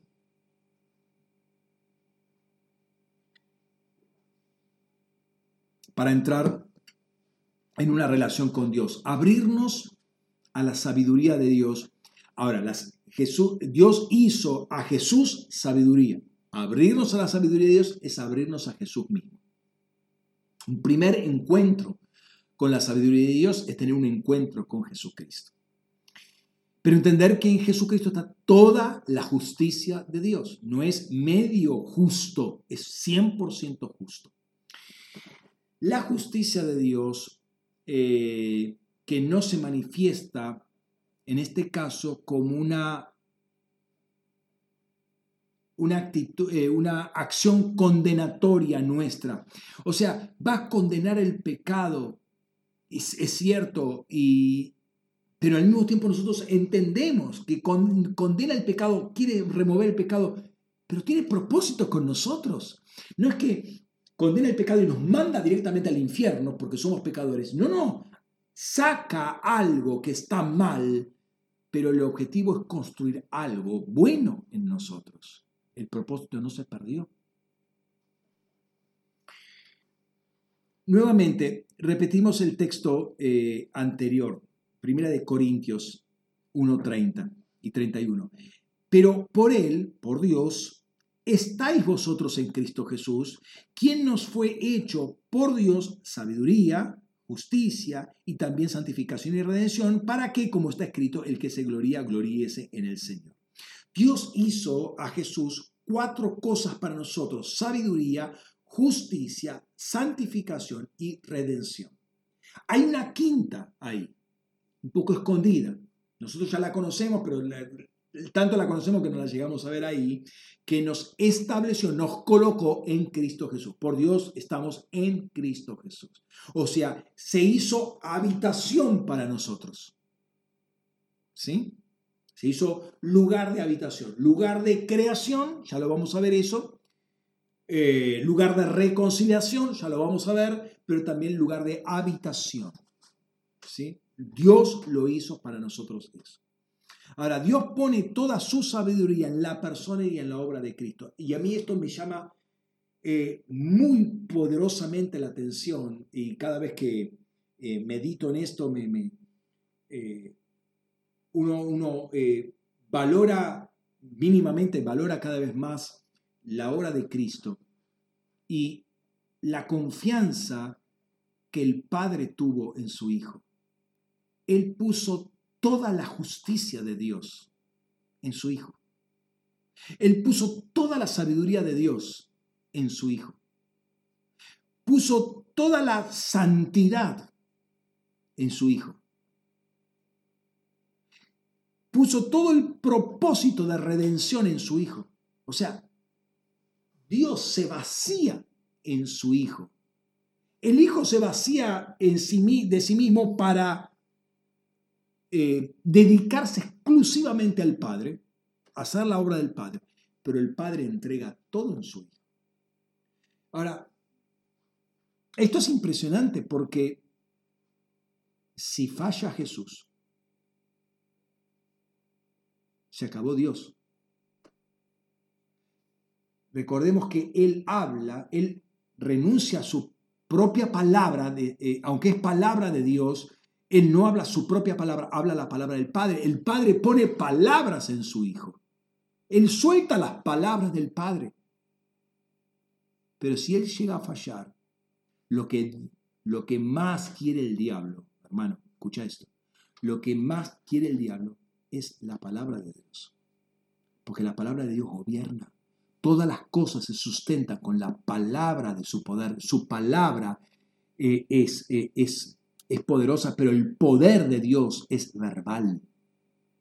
Lo que más quiere es la palabra. Quería agarrar la palabra, quería agarrarla en el infierno cuando Jesús baja al infierno, pero no puede agarrarla porque no había pecado. Pero si hubiera, hubiera habido pecado, la palabra de Dios queda en lo profundo de la tierra. Y como quien dice, queda un Dios mudo, un Dios sin palabra, un Dios sin poder un Dios sin santidad, un Dios sin gobierno. O sea, Dios ama a su Hijo y le ha dado todo en sus manos. Es impresionante la confianza eh, y, perdón, la, palabra que puede sonar un poco eh, muy humana, el riesgo pero creo que es, eh, eh, de alguna manera tiene, tiene un grado de validez. El riesgo que corre Dios en la confianza que tiene por su Hijo, en la obra que iba a hacer su Hijo. Eh, y digo riesgo porque si no pudiera pecar Jesús en su condición de hombre, si fuera intentable, como lo es Dios en su calidad de Dios, que dice Dios no puede ser tentado, eh, bueno, si Jesús fue tentado es porque es tentable, se hizo tentable, ¿sí? Pero sería toda una parodia, una obra de teatro, no le, saca, se le saca todo el dramatismo que tiene si no pudiera haber habido la posibilidad de que eh, Jesús pudiera pecar. Entonces, eh, esto te abre la mente a, entender, eh, uno, el compromiso que tenía Jesucristo de ser santo en el sentido hagios, eh, o hagios, de estar separado, más allá de ser puro y sin mancha, de estar separado exclusivamente para satisfacer la obra de Dios. Pero al mismo tiempo, como Dios ama al Hijo, le entregó todo y confía eh, en el Hijo, pero pone todas las cartas sobre la mesa, no se guarda algo, sí, bueno, si falla, bueno, puedo zafar por acá. No, no había posibilidad de zafar por ningún lado. O lo hace bien o se acabó. Es muy fuerte, es muy fuerte esto. Es para meditarlo bastante, ¿no? Ahora, si nosotros pensamos en estas cuatro palabras, sabiduría, justicia, santificación y redención, y lo pensamos en orden cronológico a como nosotros lo vemos, diríamos, para, ¿cómo puede ser esto? Sabiduría, justicia. Nosotros pondríamos otro orden, pondríamos un orden así cronológico diciendo justicia, redención, santificación, eh, santificación sabiduría. ¿Por qué? Porque primero la justicia, eso logramos la redención, después viene el proceso de santificación y después eh, la, sabiduría. Pero acá, primero eso sería para nosotros, pero en Cristo es al revés. Primero es sabiduría, justicia, santificación y redención. Es lo que es Cristo para nosotros. ¿Mm? La, la, la, santificación es la separación que hace Dios en Cristo Jesús para nosotros. Ahora, entendamos esto. Em, Dios hace, eh, Dios hace eh, eh, en Jesucristo santificación. A ver, ¿y qué? ¿Jesús antes no era santo? Entonces, entendamos que era un profano, un pecador. No, no, siempre fue santo. ¿Qué quiere decir esto de lo hizo para nosotros santificación? Lo separó exclusivamente para el servicio a Dios. Él lo único que le importaba es cumplir la obra de Dios. No le importa satisfacer los deseos de nadie. Acá viene a cumplir la obra de Dios. Por eso algunas veces es muy cortante con algunas cosas, ¿no? Y aún con sus familiares y, discípulos. Yo vengo eh, a hacer, no, no, pero vení que, para que la gente te conozca. Yo vengo a hacer la obra de Dios. No vengo a que la gente me conozca porque sí. Vengo a la obra de Dios. Está separado, está santo, santificado para Dios. Ahí ponen una palabra interesante, importante, que es la palabra redención. Y nos estamos enfocando en el tema. Redención es la palabra apolútrosis. La palabra apolútrosis. Esta palabra apolútrosis, ¿sí?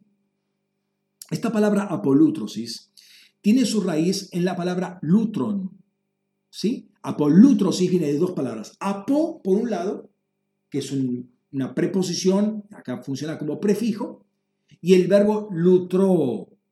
Lutro ya quiere decir redimir. Apo es una, eh, acá funciona una palabra, una partícula enfática, ¿sí? Le da intensivo, le da énfasis. Y lutron era el precio de rescate, era lo que eh, el esclavo tenía que pagar para ser legalmente libre. Todo, todo esclavo tenía un precio. bajo su amo. Si podía conseguir changas o lo que fuera para conseguir pagar ese lutron, pagaba ese lutron, se hacía en un templo, ¿sí? un templo greco-romano, pagaba ese lutron y ya era libre. ¿sí? Era libre. Em, ¿Por qué apolútrosis? ¿Por qué pone ese apo? Porque, eh, bueno, obviamente el lutron, en nuestro caso de redención, él lo pagó Jesucristo. Él pagó todo el precio. Por eso Él nos redimió. Redimir es rescatar con precio. ¿sí? El precio fue su sangre. El precio fue su muerte, su muerte sacrificial. Él pagó el lutron. Apolútrosis, ese enfático, da a entender que Él nos liberó completamente, absolutamente de todos. ¿Sí? Eh, y esto es como Dios hizo eh, que Jesús fuera justicia de Dios para nosotros. ¿Por qué hizo esto? Porque Dios es justo. pero ¿cómo es esto que es justo? Es que es justo en este sentido. ¿sí? Él quiso encarnar en Jesucristo toda su justicia. ¿Por qué? Pensemos nuevamente en cómo él confía plenamente en la obra de Jesucristo. Cómo se la jugó totalmente. El gran problema es que Dios es coherente consigo mismo, ¿sí? De una forma que nosotros todavía no llegamos a entender. Por, por eso Él es íntegro. No, hay, no, hay, no hay un corazón dividido en él. Nosotros tenemos muchas fracturas en nuestros corazones, por eso decimos una cosa y después hacemos otra. O nos desdecimos, o sea, eh, hoy decimos eh, uno, y, uno más uno son dos y mañana eh, sí, tal vez sean 2, algo. ¿sí? O sea, estamos constantemente, somos totalmente cambiantes. Él no es cambiante, él es es uniforme, es íntegro, no tiene ningún tipo de división. Lo que hace el pecado es poner división, caminos en nuestros corazones, caminos de pecado eh, y dividir nuestro corazón. Entonces, Él no puede ser incoherente consigo mismo. Y eso es algo que Dios pide de nosotros, coherencia con lo que somos y coherencia con lo que decimos. Los principios del reino no los puso el diablo ni ninguno de nosotros fue el consejero de Dios para decir, eh, te sugiero que pongas este principio y esta cláusula también. No, lo puso todo Dios, así que Dios, coherente consigo mismo y coherente con el reino que establece, tiene que funcionar así. Si algo funciona mal,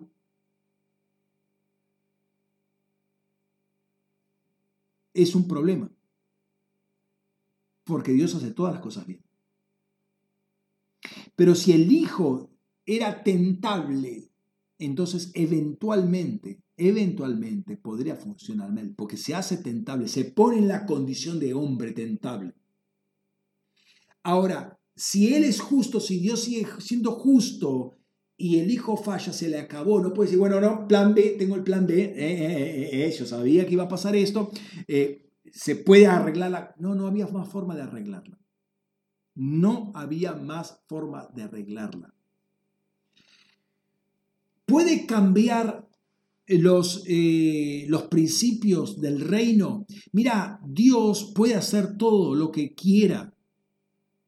El punto es que no puede dejar de ser justo.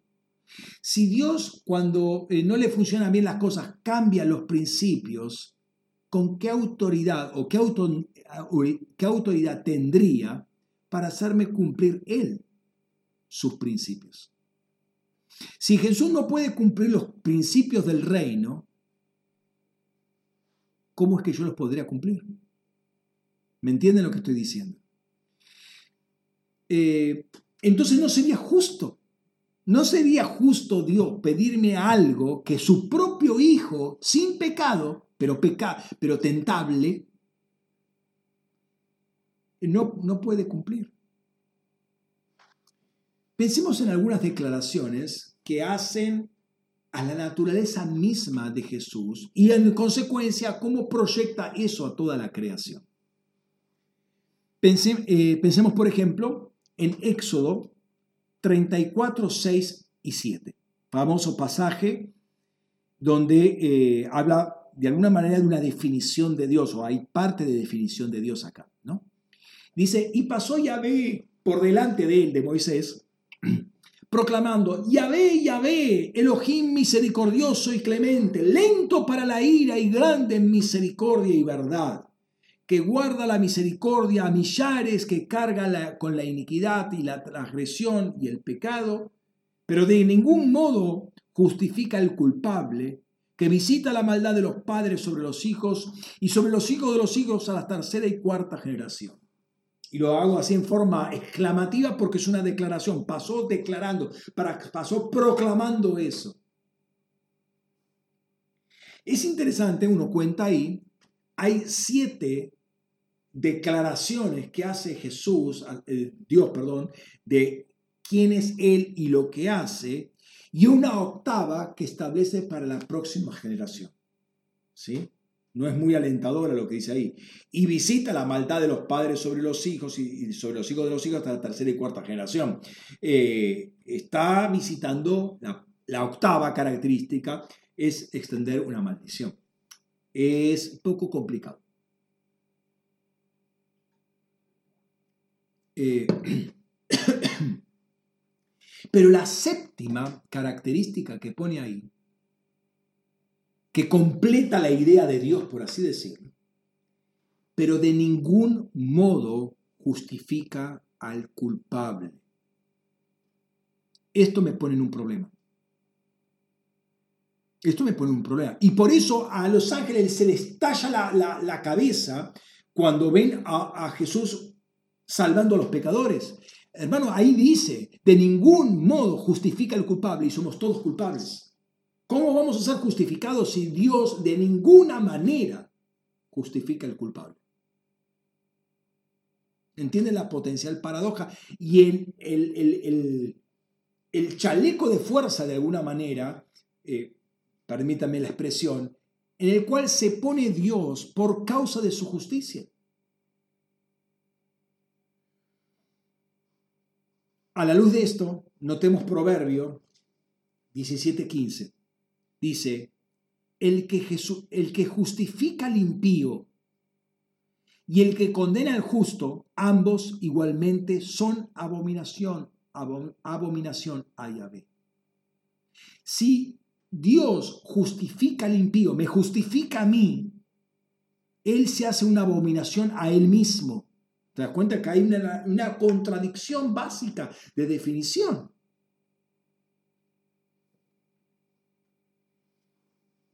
¿Se dan cuenta cuál es el problema? ¿Cómo va a justificar Dios al impío? ¿Cómo me va a justificar? ¿Cómo me va a ser justo a mí sin que Él deje de ser justo? Porque ahora o es justo Él y yo estoy en condenación, o yo soy justo, pero Él es injusto. Si Él sigue viviendo justicia, yo estoy condenado, destruido para siempre. Pero si yo soy justo, Dios no hay más Dios. No hay más Dios. Ese es el problema que puso el pecado. Ese es el problema que puso el pecado en toda esta creación de Dios.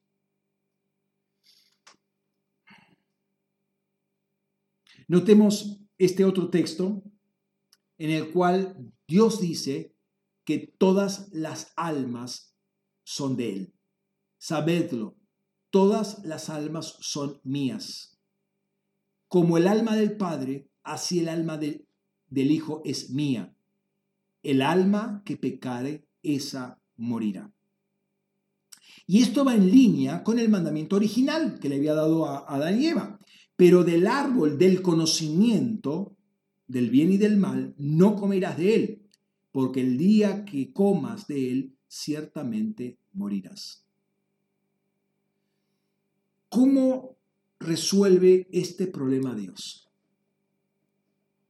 Y el texto que voy a mencionarte ahora es un texto eh, clave es un texto fundamental, básico, subrayalo y yo te invito a que lo medites y lo medites y lo medites y lo medites en esta, en esta versión bíblica, en otra versión bíblica, en cuanta versión bíblica encuentres, es el, el texto básico, fundamental de cómo resuelve Dios este problema. Y acá es la sabiduría de Dios puesta en Cristo Jesús. Los, los que reconocían, escucha esto, los que reconocían la sabiduría de Dios. Cómo la sabiduría de Dios encarnada en la persona de Jesucristo resuelve este problema, cosa que Dios mismo hizo, obviamente. Vamos a Romanos capítulo 3, versículo 21 al 26. Vuelvo a repetirte, subrayar, remarcar, este, ponerlo aparte, hacerle cuanta flechita sea posible y, lo voy a leer y después vamos a ir paso por paso eh, desglosando esto. Dice, acá es cómo Dios justifica al pecador y él sigue siendo justo. O sea, resuelve la, la paradoja. Pero ahora, aparte de la ley, se ha manifestado la justicia de Dios atestiguada por la ley y los profetas. La justicia de Dios mediante la fe de Jesucristo para que todos los que creen, para todos los que creen, porque no hay distinción alguna, por cuanto todos pecaron y están privados de la gloria de Dios, siendo declarados justos gratuitamente por su gracia mediante la redención que tienen en Cristo Jesús, a quien Dios exhibió como propiciación por su sangre mediante la fe, como demostración de su justicia, a causa de pasar por alto los pecados previamente cometidos en la tolerancia de Dios, para demostrar, para la demostración de su justicia en el tiempo presente, para ser justo, para Dios ser justo, cuando declara justo al que es de la fe de Jesús. Hay ocho puntos acá que son muy relevantes y que quiero destacar paso a paso. Mira, mira el texto ahí que dice. Primero, la justicia de Dios se manifestó aparte de la ley y de los profetas, aparte de la ley. La justicia de Dios no puede cumplimentarse o no puede lograrse por cumplir meros mandamientos. ¿sí? Eh, la ley está escrito, tiene una razón de ser, pero no para lograr la justicia de Dios en tu vida. No la vas a poder lograr nunca. No se puede lograr por el cumplimiento de lo que dice la ley. Segundo, la justicia de Dios está atestiguada por la ley y por los profetas. Ahora, eh, la ley eh, es una, una, figura del lenguaje cuando dice atestiguada por la ley, no, está escrita en la ley. La figura de la ley era Moisés. Por eso algunas veces tienen a Moisés y tienen los profetas. O sea, tienen la, la ley y tienen los profetas. Noten que dice una palabra muy técnica acá, atestiguada por la ley y los profetas. ¿Qué quiere decir? Que la ley, Moisés, y los profetas, todos los profetas, están dando testimonio de la justicia de Dios dan testimonio. Es una figura del legal. Por la boca de dos o más testigos, una verdad es confirmada. La justicia de Dios está confirmada en, estamos ante una corte, está, eh, es un tema muy legal esto, porque de alguna manera esta, esta, esta obra eh, hace que nosotros podamos ser justos y Dios siga siendo justo cuando justifica al pecador, siendo que la definición de Dios era que no puede justificar al culpable. ¿Sí? Entonces, eh, hay toda una, una, atmósfera de corte legal acá. La justicia, tercer punto, la justicia de Dios se manifestó mediante la fe de Jesucristo para todo aquel que cree entonces ya no es por obras, es por fe, una fe activa. La palabra de Dios es faneró, perdón, la, palabra ahí por manifestar es faneró, faneró es em, aparecer, hacerse presente, se, se hace visible. Cristo se hizo visible eh, o sea, la justicia de Dios en la persona de Cristo se hizo visible y la gente reconocía la justicia de Dios. ¿En qué? En la persona de Cristo.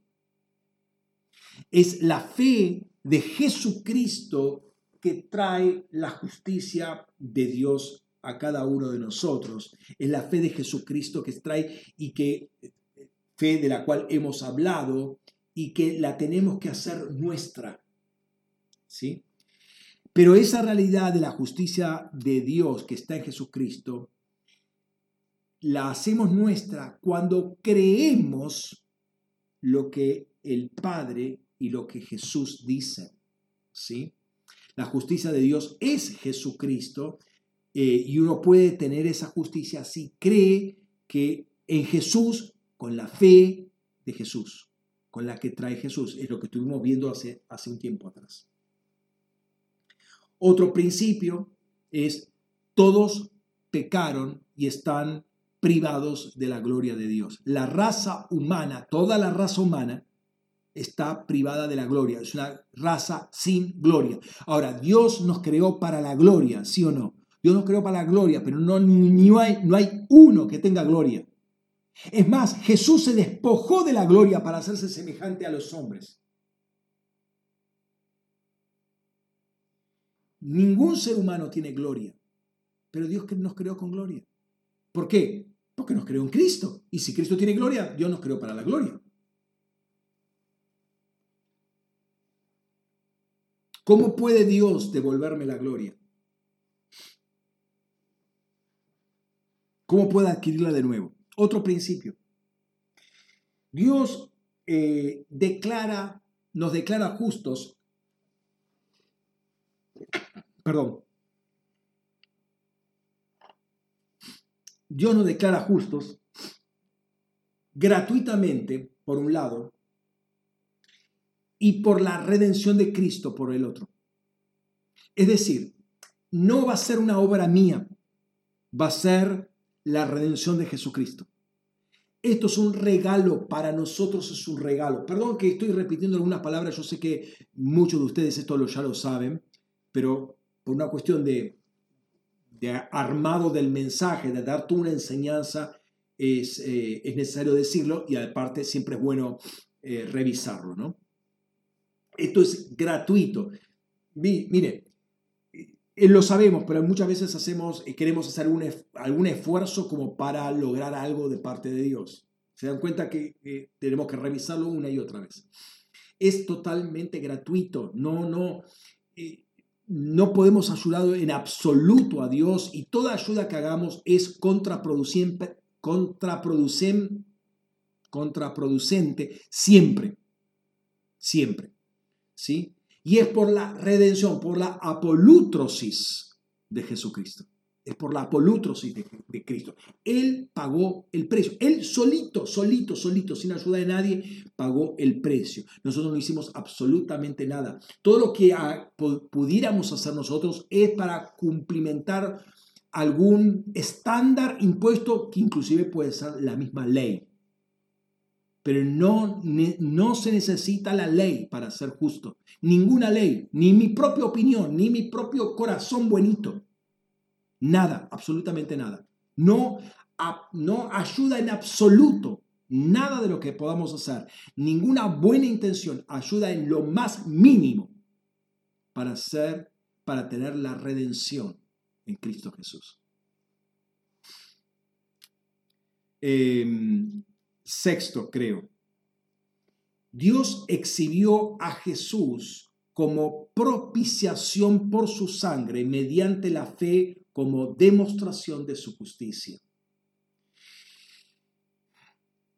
Dios demuestra su justicia, hace manifiesta su justicia en la persona de Cristo, pero por lo que Cristo no solamente dijo, sino que hizo y fue coherente entre lo que dijo e hizo, porque Dios siempre es coherente. La palabra por propiciación, acá no tengo el desglose de la palabra, la palabra propiciación es gilasterion. Gilasterion. Viene del verbo gilascomai, que quiere decir básicamente conciliar. Gilascomai es conciliar. Y esta palabra viene de gileos. Y gileos quiere decir estar alegre, ser atractivo, ser propicio. Entonces, quiere decir que Dios está contento con lo que Jesús hizo. Está satisfecho. Jesús es la satisfacción de Dios. Lo que hizo Jesús es apropiado. Por lo tanto, Jesús le es propicio a Dios. Él es la propiciación. ¿sí? Eh, al mismo tiempo, esta palabra gilasterion es propiciatorio. ¿Se acuerdan de la palabra propiciatorio? ¿Sí? Es la, es la tapa que cubría el arca, esa lámina de oro, ¿sí? Donde el sumo sacerdote una vez al año arrojaba sangre, ¿sí? La sangre de los sacrificios. Imagínate con tantos sacrificios, eso de oro no se ve nada, debe estar todo cubierto de sangre, ¿sí? Ahora, yo quiero que mantengas esto en mente por lo que vamos a decir dentro de un rato. Eso se llama el asiento de la misericordia. El entendimiento que tenía el pueblo de Israel es que sobre esa tabla se sentaba Dios y emitía su palabra. Ese es el trono de Dios. El propiciatorio, el gilasterio, la satisfacción de Cristo, de la obra de Cristo, es el asiento de Dios y de toda su palabra y enseñanza. Quédate con esa idea en mente que después la vamos a trabajar y vas a ver qué poderoso que es, ¿no? Entonces, es interesante porque ese propiciatorio es Cristo, ¿sí? La sangre es la sangre de Cristo. El acto de derramar la sangre es la, es la muerte de Cristo. El sumo sacerdote que presenta la sangre ahí es Cristo ahora. Todo es Cristo. Lo que eran varias cosas antes, uno el sumo sacerdote, otro una tabla de oro, otro el, el macho cabrío, el toro, ahí que se derramaba la sangre, eran varios elementos. Ahora todo, todo es Cristo. Todos eran, figúrate, una sola persona, imágenes, destellos de una sola persona que era todo, que es Cristo. En séptimo lugar, notamos que pasa por alto los pecados anteriormente cometidos. Esto es algo tremendo. Dios nos perdonó todos los pecados anteriores. Eh, ¿Por qué? Esto muestra que todos los sacrificios anteriores no son completos. A ver, eh, Fíjate lo que dice Hebreos para entender esto. Hebreos 10, 3 y 4. Dice, sin embargo, en ellos se hace memoria de los pecados cada año, porque es imposible que la sangre de toros y de machos cabríos pueda quitar los pecados. Es imposible. ¿Mm? Es imposible. Entonces, lo que hacían todos esos sacrificios mosaicos o arónicos, ese orden sacerdotal, era cubrir temporalmente, pero en vistas a, apuntando a la obra de Cristo, y Él era el que iba a resolver el, tema del pecado totalmente y para siempre. Em, entonces Jesús y, fíjate que eh, los, versículos anteriores, eh, los versículos que siguen dan la razón, versículos 5, eh, yo termino de leer Hebreos 10, 3 y 4, versículo 5, por esta razón cuando el Hijo entra al mundo, y se acuerdan todo el pasaje, citando a Salmo 40, por esta razón entra, vengo a hacer tu voluntad, no hay sacrificio de toro, eso no te agradó. ¿Por qué? Porque no cumple todo, el todo no perdona pecados, no los separa del hombre para siempre. Es una cobertura temporal. Pero hacer la voluntad de Dios, el haberse santificado para Dios, solo exclusivamente para hacer la obra de Dios, es lo que finalmente va a cumplir eso, de limpiarnos todo el pecado. Y en octavo lugar, de esta manera, ahora Dios demuestra su justicia para ser justo, para permanecer siendo justo cuando justifica al pecador, porque antes no podía hacerlo sin contradecirse a sí mismo o no podía hacerlo porque Él es Dios, no puede justificar al impío, pero ahora puede declarar justo, Él siendo justo y permaneciendo justo y haciendo que un impío sea justo con su justicia.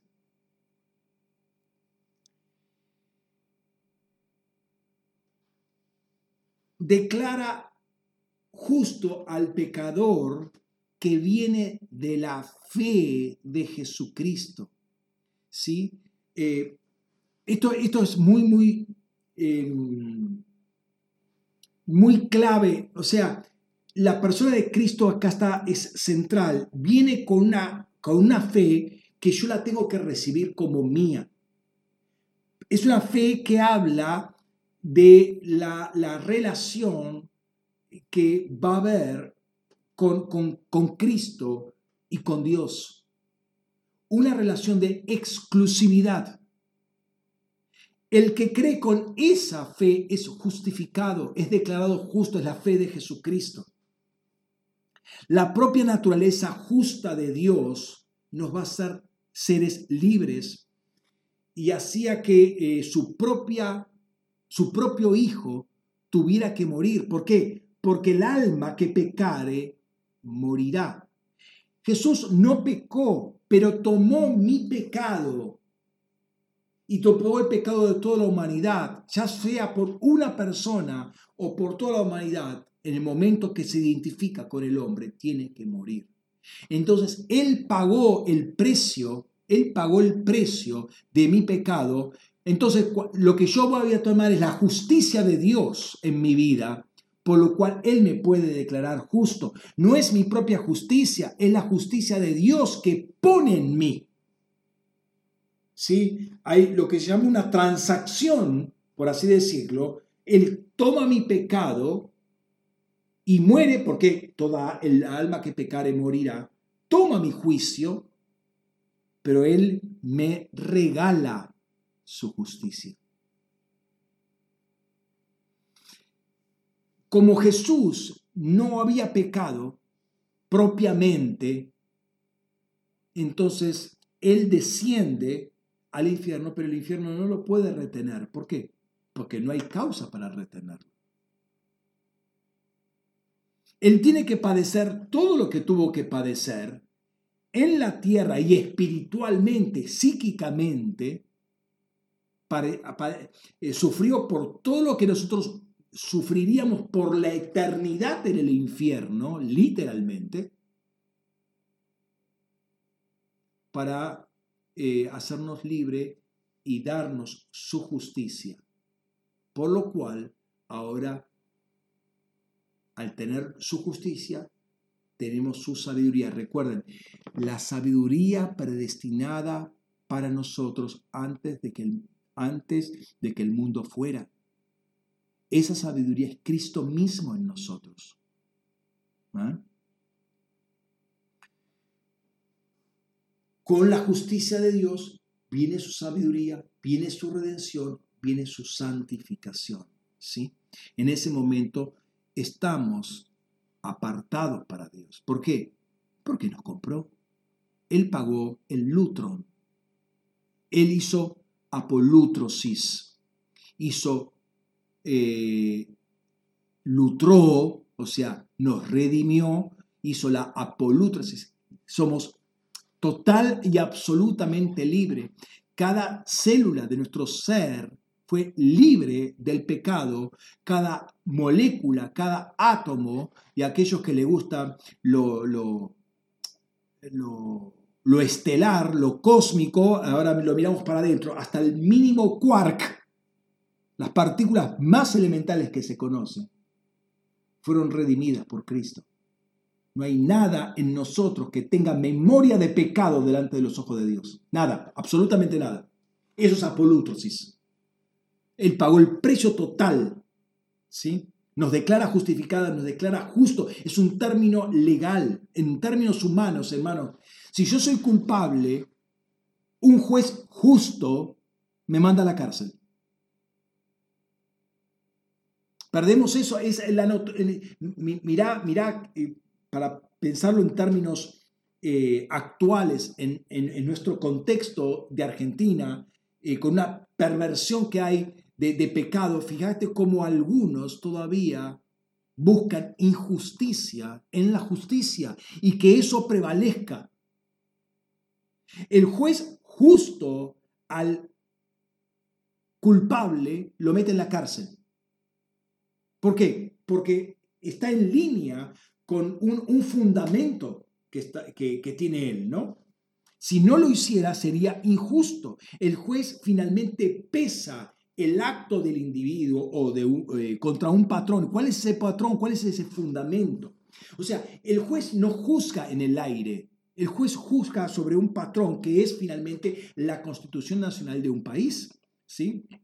Es la piedra fundacional para toda la institucionalidad, de, para toda la construcción de un país. ¿sí? Es decir, la, sea conducta personal o sea colectiva, sea una legislación o cualquier instancia institucional del país, todo tiene que estar acorde con ese patrón. Por eso algunos que quieren cambiar el patrón para justificar, para eh, revertir el concepto de justicia. O sea, la justicia va a seguir funcionando, pero con un patrón falso, un patrón eh, que conviene a algunos, pero no conviene a todos, un patrón que no está bien definido. Si el metro no mide un metro, vos cuando tomes esa medida vas a decir, esto tiene 28 metros, pero en rigor no tiene 28 metros porque el metro no sigue el metro patrón.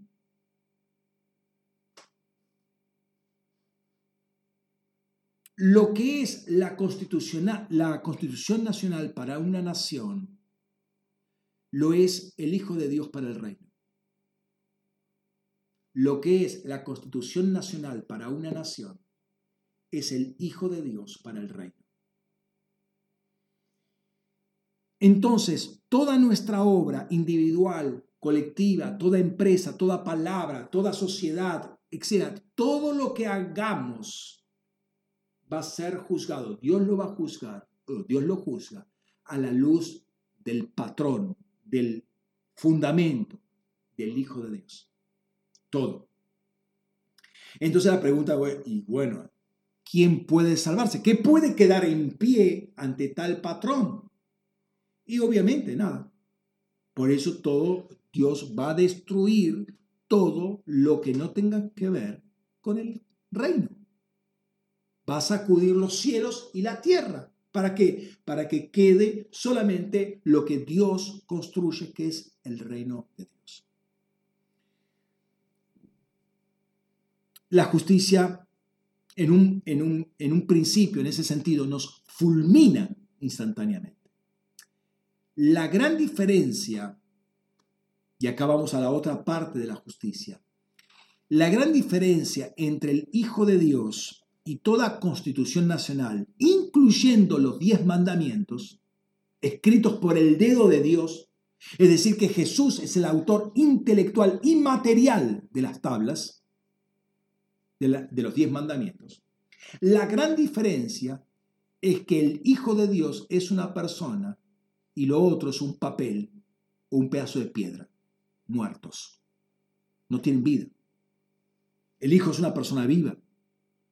Y ningún documento escrito en papel, como es una constitución, un libro, o en una tabla de piedra, aun cuando ha sido escrito por el Hijo de Dios, puede hacer lo que el Hijo de Dios puede hacer. Las tablas de la ley, los diez mandamientos, no reflejan todo Cristo. mencionan algo, pero no todo algo muy importante, sí, lo suficiente para que una sociedad no sea destruida por causa del pecado. Entonces pone un freno al pecado, pero no resuelve al pecador, el problema del pecador. No lo resuelve. Eso lo tiene que resolver una persona.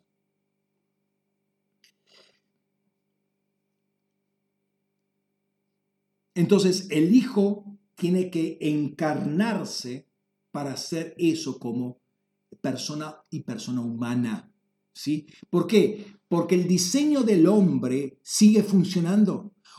¿Sí? ¿Por qué Jesús se, se encarnó como un ser humano? Porque Dios cree en lo que Él hizo. Él hizo al hombre a su imagen y semejanza. El hombre funciona, por diseño funciona. Y Jesús muestra cómo el hombre funciona. El diseño de Dios funciona. Entonces no destruye la, raza humana. Porque eso sería una contradicción. Entonces, eh, Dios te equivocaste al construir un hombre. Porque falló y hay que tirarlo a la basura.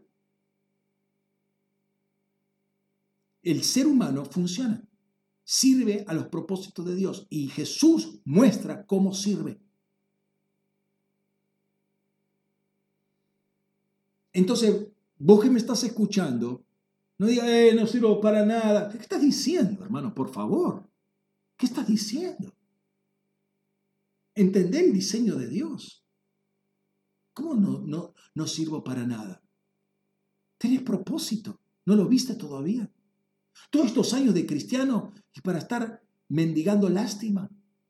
¿Cómo? Eh, no sirvo para nada. Eh, no tengo futuro. Eh, no sé qué hacer. Hermano, a ver, ¿sos, ¿te convertiste ya? Porque si no empezamos por ahí. Estamos, estamos eh, hablando de, lo de una de las cosas más gloriosas que hay. Dios devolviéndole la gloria al hombre. La justicia de Dios, de Dios, no de hombre, de Dios pasa a estar en nosotros. Dios nos levanta del pozo del infierno literalmente y nos pone en un lugar tremendo. Y vos decís, eh, no sé para qué sirvo, no sé para qué vivo. Por favor, hermano, a ver, sintonizate un poco. Esto es lo más glorioso que hay. Tenemos que aprender a vivirlo. Entonces, Dios declara eh, justo al pecador. Dios sigue siendo justo porque imputa sobre Jesús toda la culpa mía. Uno toma mi lugar. ¿Qué quiere decir que nos declare justos o que sea justificado por Dios. Y acá voy a decir algo que lo dije en otra oportunidad, pero de nuevo para dar una enseñanza completa, y es algo que lo aprendí, digamos, eh, cuando, cuando tenía un año, año y medio de cristiano. Eh, esto me lo enseñó, me lo enseñó por, o sea, yo me tragaba todos los, los cassettes y libritos que tenía en su época y libros también. Eh, Derek Prince, eh, eh, un, tremendo adelantado de Dios, y me enseñó esto, ¿sí? que es justificado, que se puede decir en inglés solamente, pero no, no es muy complicado. Justificado en inglés es justified. Justified es just if I'd never sinned. O sea, justificado es como si nunca hubiera pecado. El juez justo al impío lo condena. Pero Dios, eh, eh, lo, lo, anterior era lo terrenal, ¿no? Pero Dios, siendo juez justo con mayúscula, eh, me dice que soy totalmente inocente, como si nunca, jamás hubiera pecado por la justicia de Dios, porque no es una justicia de hombre que me pone, es la justicia de Dios. Y Dios jamás pecó, Jesús jamás pecó. Esa es la justicia que yo tengo, es como si nunca hubiera pecado. Ahora, y esto es eh, eh, el tema muchas veces que eh, nosotros no entendemos, no entendemos ni para nosotros mismos ni para otros, porque siempre estamos recalcando el pecado que Dios ya supuestamente perdonó. Si la persona obviamente se arrepintió, si la persona abandonó ese estilo de vida. Pero tampoco nos, eh, condenamos a nosotros mismos y literalmente nos, no, es el diablo que nos condena, nosotros nos condenamos a nosotros mismos cuando pensamos que Claro, pero lo que pasa es que yo hice esto en el pasado. Pero lo que pasa es que yo, pero lo que pasa es que yo, y siempre me estoy mirando humanamente y no miro la justicia de Dios que está en mí. Y esto no es para engreírme, porque la Biblia dice, el que gloria, gloríes en el Señor. Esto es un regalo de parte de Dios. Pero es un regalo saludable aún hasta, hasta para mi psiquis, para mi mente. Porque no hay nada peor que un, que un justificado autocondenado. O sea, una persona que no se perdona a sí misma. Quiere ser más justa que Dios, quiere ser más santa que Dios. Cuando Dios te declaró justo, vos decís, sí, pero no me siento justo. Pero no es cuestión de sentirte o no sentirte. Es cuestión de afirmar y confesar lo que es. Eso es salud mental, eh, sirve para la salud mental.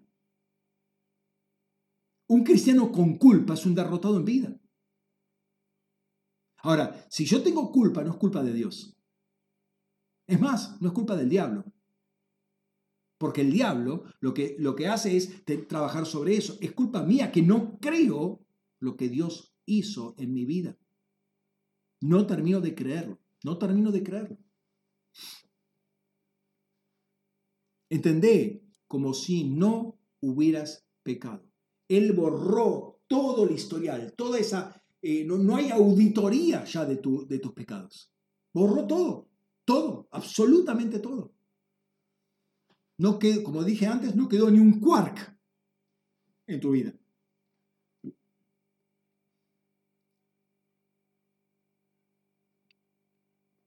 ¿Qué implica todo esto?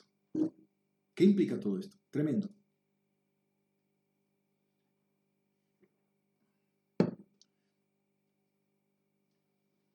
¿Qué es lo que estaba haciendo Dios en Cristo? ¿Qué es lo que estaba haciendo Jesús en ese momento? ¿Qué estaba haciendo el Padre mientras Jesús hacía lo que estaba haciendo? Todas unas, cosas interesantes. Aun cuando lo que te voy a decir ahora es algo circunstancial de, de Jesús, perdón, del pueblo de Israel, el concepto general. Fíjate, Isaías 59.2 dice, son vuestras transgresiones las que se interponen entre vosotros y vuestro Elohim. Son vuestros pecados los que os ocultan su rostro e impiden que os, os oiga. La Biblia de las Américas va a poner, en lugar de interponer, ponen separación. El punto es que Dios y nosotros estábamos separados y la razón de esa separación eran pecados, era iniquidad, era rebeldía, etcétera, etcétera. No de Dios, sino propia nuestra. Nosotros establecimos esa separación. Al hacer lo que Dios, perdón, hacer Jesús lo que hizo, Dios lo que estaba haciendo era reconciliando a toda la humanidad obviamente toda la humanidad que cree en Jesús, que es de la fe de Jesús, consigo mismo. Y leemos ese famoso pasaje de, en 2 Corintios 5, 17 al 19. Dice, de modo que si alguno está en Cristo, es una nueva creación. Las cosas viejas pasaron, y aquí, han sido hechas nuevas. Y todo esto proviene de Dios, quien nos reconcilió consigo mismo por Cristo y nos confió el servicio de la reconciliación. Esto es, que Dios estaba en Cristo reconciliando al mundo consigo mismo, no tomándoles en cuenta sus delitos, y puso en nosotros la palabra de la reconciliación. Dios nos estaba reconciliando porque Jesús tomaba de nosotros lo que nos separaba de Dios y ponía la justicia nuevamente y nos hacía uno, o sea, la justicia de Dios ahora estaba en nosotros, nos hacía justos como Dios es justo. Posicionalmente hablando, si se quiere, para aclarar un poquito más la cosa. Eh, Dios, eh, perdón, Jesús tomaba nuestro lugar como pecadores, tomaba nuestro lugar y moría por causa de ello. Es algo que eh, proviene de Dios, esto es un diseño divino, ¿sí? es un diseño que, que trabajó Dios para nosotros. Es interesante porque ahí dice, Dios estaba en Cristo reconciliando al mundo consigo mismo. Y cuando Jesús estaba en la cruz, qué, curioso es esto, ¿no? Fíjate, cuando Jesús estaba en la cruz, dice, Dios mío, Dios mío, ¿por qué me has abandonado? ¿Cómo es que acá dice, Dios estaba en Cristo reconciliando al mundo consigo mismo? ¿Estaba o no estaba? Entiendo a, lo que apunto. Jesús declara, Eloí, Eloí, lama, lama sabactaní. ¿Sí? Dios mío, Dios mío, ¿por qué me has abandonado? O sea que hay una separación. Pero al mismo tiempo acá dice, Dios estaba en Cristo reconciliando. Jesús estaba haciendo la voluntad del Padre, estaba en línea con el Padre, aunque el Padre eh, eh, eh, le dio vuelta la cara porque no podía ver el pecado de la humanidad, él seguía porque su vida estaba para agradar al Padre, estaba haciendo lo que el Padre, en su corazón estaba el Padre. No le importaba otra cosa que satisfacer los deseos de su Padre. De modo que nosotros ahora podemos estar en Cristo porque Dios Padre antes estuvo en Cristo. Dios, qué tremendo es esto. Dios escogió estar en el Hijo porque ese es el lugar del encuentro. Nosotros nos encontramos con el Padre en el Hijo. Es el lugar de encuentro. ¿Vieron algunas terminales de trenes eh, o, de ómnibus o, de aviones? Meeting point, ¿sí? Eh, el punto de encuentro. Bueno, el meeting point de, eh, de todos los siglos, de toda la creación, es Cristo. O te encontrás ahí o no te encontrás nunca.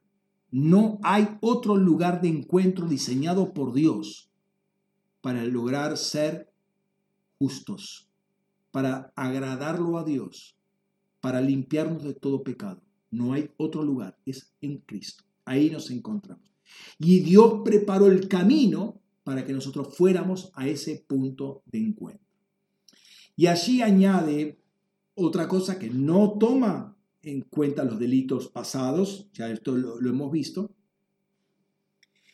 Eh, y, notemos nuevamente el versículo 17 que dice ahí. De modo que si alguno está en Cristo, ¿sí? Eh, ha llegado a ese punto de encuentro, nueva, es nueva creación, las cosas viejas pasaron, he aquí, son todas hechas nuevas. Hay toda una renovación de nuestras vidas todo un lastre que nos condenaba y nos separaba de Dios fue quitado, fue sacado, fue removido y ahora podemos experimentar esa realidad de estar en Cristo en vías o en vistas de ser edificados en Cristo por Dios. Y ahí entra la obra del Espíritu Santo. De ahí en más empieza una nueva vida que se llama la vida en el Espíritu. Y ahí en más, todo lo que tenía que arrancar, destruir, derribar, ¿sí? Termina esa, esa obra. A ver, termina. Eh, la obra de, de, Cristo eh, en este sentido es completa, ya, ya lo hizo, ya lo hizo. ¿sí? Y ahí empieza a construir. Entonces, no hay otro lugar, no hay otro lugar para el encuentro. No hay religión, no hay filosofía, no hay moralismo, no hay ética, eh, no hay cultura eh, que, pueda lograr esto, pero tampoco hay eh, lugar. No importa cuán apacible, solitario, soleado, cálido sea el lugar, no importa qué alto estés, qué bajo, qué sótano te metas. Hermano, si no es en Cristo, no hay posibilidad de encuentro alguno. Dios te va a ir, te va a llevar a encontrarte con Él en Cristo. ¿Sí? Es el lugar de encuentro, es el meeting point. Si vos tenés un encuentro con Dios en otro lugar, ese encuentro que tuviste no fue con Dios, fue con un demonio, con todas las letras porque Dios se encuentra con nosotros en Cristo o no se encuentra en otro lugar. La transacción, la liberación de todos los pecados se encuentra en Cristo, no se encuentra en otro lugar.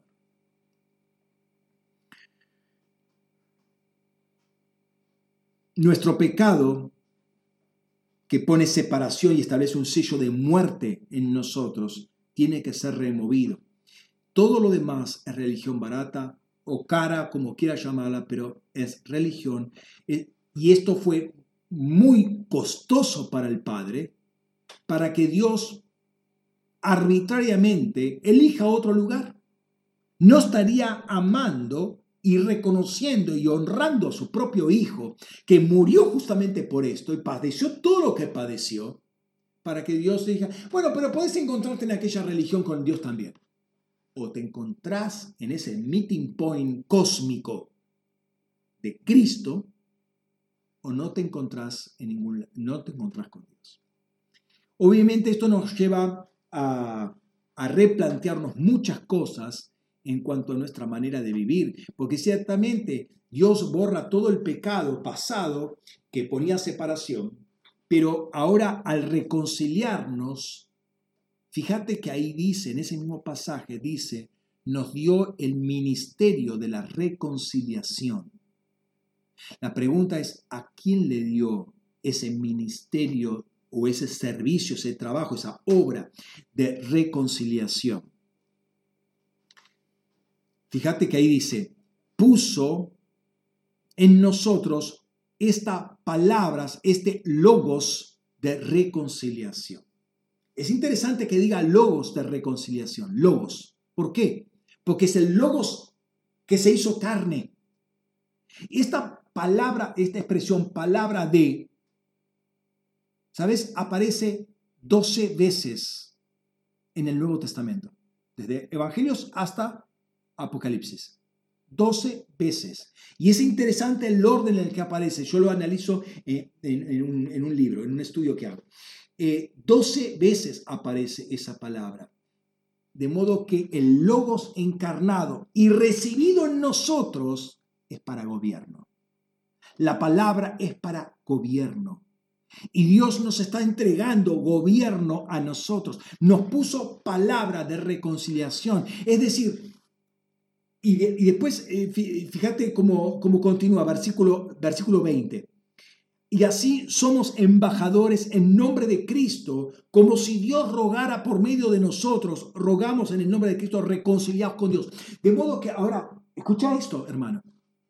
Ahora hay una palabra, hay una palabra que sale de nosotros, que debe salir de nosotros, es la palabra de Dios.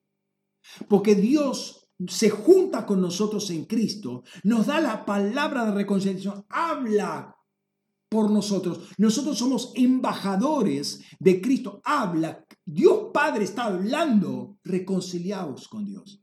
De modo que hay un llamado nuestro, lo querés llamar evangelístico, pero es de todo el cuerpo de Dios. Ahí no dice esto para los apóstoles solamente. Esto para los evangelistas solamente. No, no somos embajadores, somos representantes. ¿Por qué somos embajadores? Porque vivimos en un lugar que no es el nuestro, no es nuestra patria celestial, no es nuestro lugar de origen. A ver, lee, somos embajadores. El embajador argentino en España vive en España, no vive en Argentina. El que vive en Argentina es el embajador de España en Argentina. Es un español, pero que vive acá. El argentino vive allá, pero es de acá. Nosotros somos embajadores ¿dónde? Acá, pero somos de allá. Entonces somos llamados a hablar las palabras de allá, las palabras de arriba, la palabra de reconciliación, traer a la gente a la reconciliación, al meeting point de Cristo Jesús. Ese es nuestro llamado básico, plataforma. No estoy hablando del evangelista, no estoy hablando del profeta, del maestro. Plataforma, básico de todo cristiano es el tener esta palabra de reconciliación.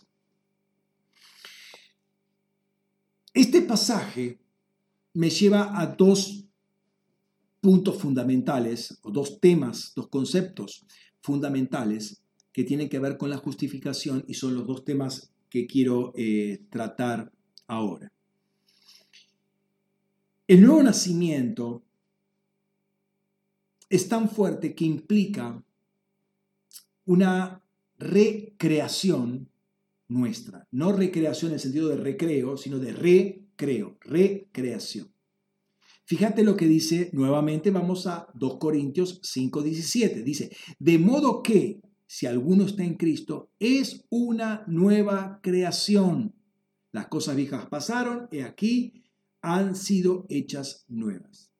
Esto es muy contundente, por lo cual más adelante Pablo va a exhortar a, a vestirse del nuevo hombre como dice Efesios 4:24, que fue creado según Dios, ¿ah? hay diseño, en la justicia y la santidad de la verdad. En la justicia, en la dikaiosune, y en la santidad, nota la palabra, josioteti, josioteti, no dice hagiasmos, josioteti de la verdad. Esto es muy, muy, muy, muy interesante y quiero que prestemos atención a esto. Eh, habíamos visto que Dios hizo a Jesús justicia, justificación. Ha hecho Jesús santificación, hagiasmos, no eh, josioteti, hagiasmos. Ha hecho apolútrosis, redención, ¿sí? ha hecho sabiduría, Sofía, sabiduría de Dios. Eh, pero acá fuimos creados en la justicia, Tikayosune, y en la santidad, Josioteti, de Dios. Eh, no podemos, y vuelvo a repetir, em, Jesús, antes de ser hecho santificación por nosotros, no era pagano, no era un mundano, no era un pecador, siempre fue santo. Pero esa hagiasmos es una separación, un apartamiento que sí habla de pureza, pero habla de separación para uso exclusivo de Dios. ¿sí? Entonces, Él en todo el ámbito creacional se ha separado para Dios, ¿sí? ha sido hecho separación para Dios, para que en Él nosotros estemos separados pero también para él dedicarse a, la voluntad, a hacer la voluntad de Dios. Ahora, somos creados en la Josioteti de la verdad. El autor de Hebreos va a hablar de Jesús como sumo sacerdote nuestro, eso lo hemos trabajado bastante, y va a hablar de las de cinco características que tiene este sumo sacerdote. Y eso lo leemos en Hebreos 7:26, donde la primera característica es ser santos, ser josios. Porque tal sumo sacerdote nos convenía, josios, inocente, incontaminado, separado de los pecadores y exaltado por encima de los cielos. Obviamente está hablando de una, eh, eh, noten que habla de una suerte eh, de, plan de trabajo, de, de esquema, de, mapa, ¿sí? Separado los pecadores, exaltado por encima de los cielos, es obviamente después de la obra que, hizo, ¿no? Pero lo primero que recalca es Josios. Esta palabra Josios tiene que ver con rectitud y derecho y hay que diferenciarla de otras tres palabras que algunas veces son, em, son sinónimas, no son sinónimas, pero se pueden confundir. La primera palabra es dikaios. Dikaios es justamente justo, pero básicamente, eh, no exclusivamente, básicamente con respecto a, relación, ¿sí? a un estatuto o relaciones humanas, o sea, hay algo, hay un, escrito, y yo soy justo si cumplo justamente esto. estoy alineado con esto. ¿sí? Obviamente Dios es justo porque está alineado consigo mismo. Después está la palabra giros. Y la palabra giros habla más de una consagración formal.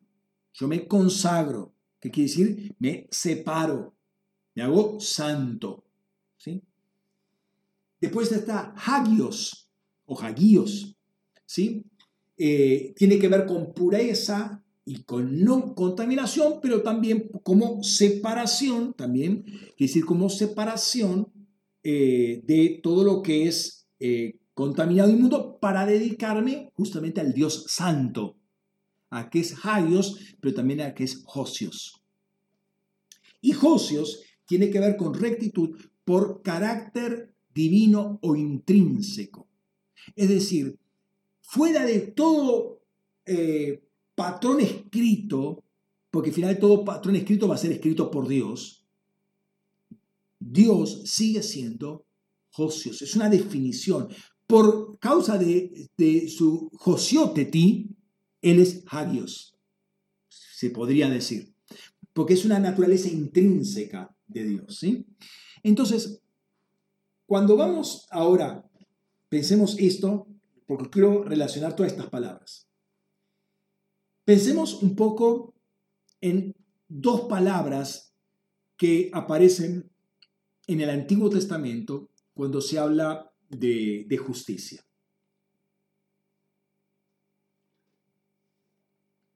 La primera palabra es Sedek o Sedeká y la otra palabra es Mishpat. Notemos eh, este, este, famoso eh, salmo o porción de salmo que hemos repetido muchas veces. Salmo 89, 14. La justicia, tzedek, y el derecho, mishpat. No, salmo, eh, no sé si no lo puse. Eh, la justicia y el derecho son el fundamento de su trono. La misericordia y la verdad van delante de tu rostro. ¿sí? Salmo 89, 14. La justicia, el tzedek, y el derecho, el mishpat, son el fundamento de tu trono. Interesantemente, cuando Jesús visita a Abraham y tiene ese diálogo donde le dice que va a tener un hijo, ya habían pasado 24 años, el año que viene, a este tiempo, Sara tendrá un hijo, ¿se acuerdan que se ríe y toda esta historia? Después se van eh, los varones hacia Sodoma y Gomorra y Dios se queda hablando con Jesús. Y van caminando y Dios se dice a sí mismo, eh, ocultaré a Abraham lo que voy a hacer. Fíjate. Y ahí está el texto ese de, de Génesis. Y Adonai se dijo, se dijo a sí mismo, encubriré a Abraham lo que voy a hacer porque ciertamente Abraham llegará a ser una nación grande y fuerte, y en él serán benditas todas las naciones de la tierra. Porque lo he escogido, escucha bien, por favor, para que instruya a sus hijos y a su casa después de él, a mantenerse en el camino de Adonai, practicando justicia, sedeká, y derecho, mishpat, a fin de que Adonai cumpla sobre Abraham todo cuanto le ha predicho. Pensá, lo, que, lo que está diciendo acá. Porque lo he escogido para que instruya a sus hijos y a su casa después de él a mantenerse en el camino de Adonai, en el camino del Señor. ¿Cómo? Practicando justicia y derecho a fin de que Adonai, el Señor, cumpla sobre Abraham todo lo que habría predicho.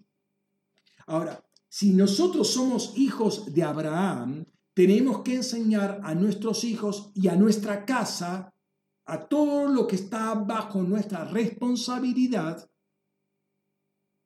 el camino de Adonai, el camino del Señor. ¿Cómo enseño eso? Ahí lo dice. Ahí lo dice. Practicando Sedek o Tzedeká y Mishpat. Lo dice ahí. Practicando justicia y derecho. ¿Para qué? Y esto lo vimos la vez pasada. ¿Para qué hago esto? Para que Dios cumpla el propósito en nuestras vidas. Hermanos, si yo no ando en el camino del Señor, si yo no practico justicia y derecho, nunca voy a ver el propósito de Dios cumplido en mi vida. Esto era para el propósito de que Abraham viera el propósito de Dios eh, en Abraham cumplido en la vida de Abraham. ¿Cuál era el propósito de Abraham? Levantar una familia que practique lo que él mismo practicaba, justicia y derecho.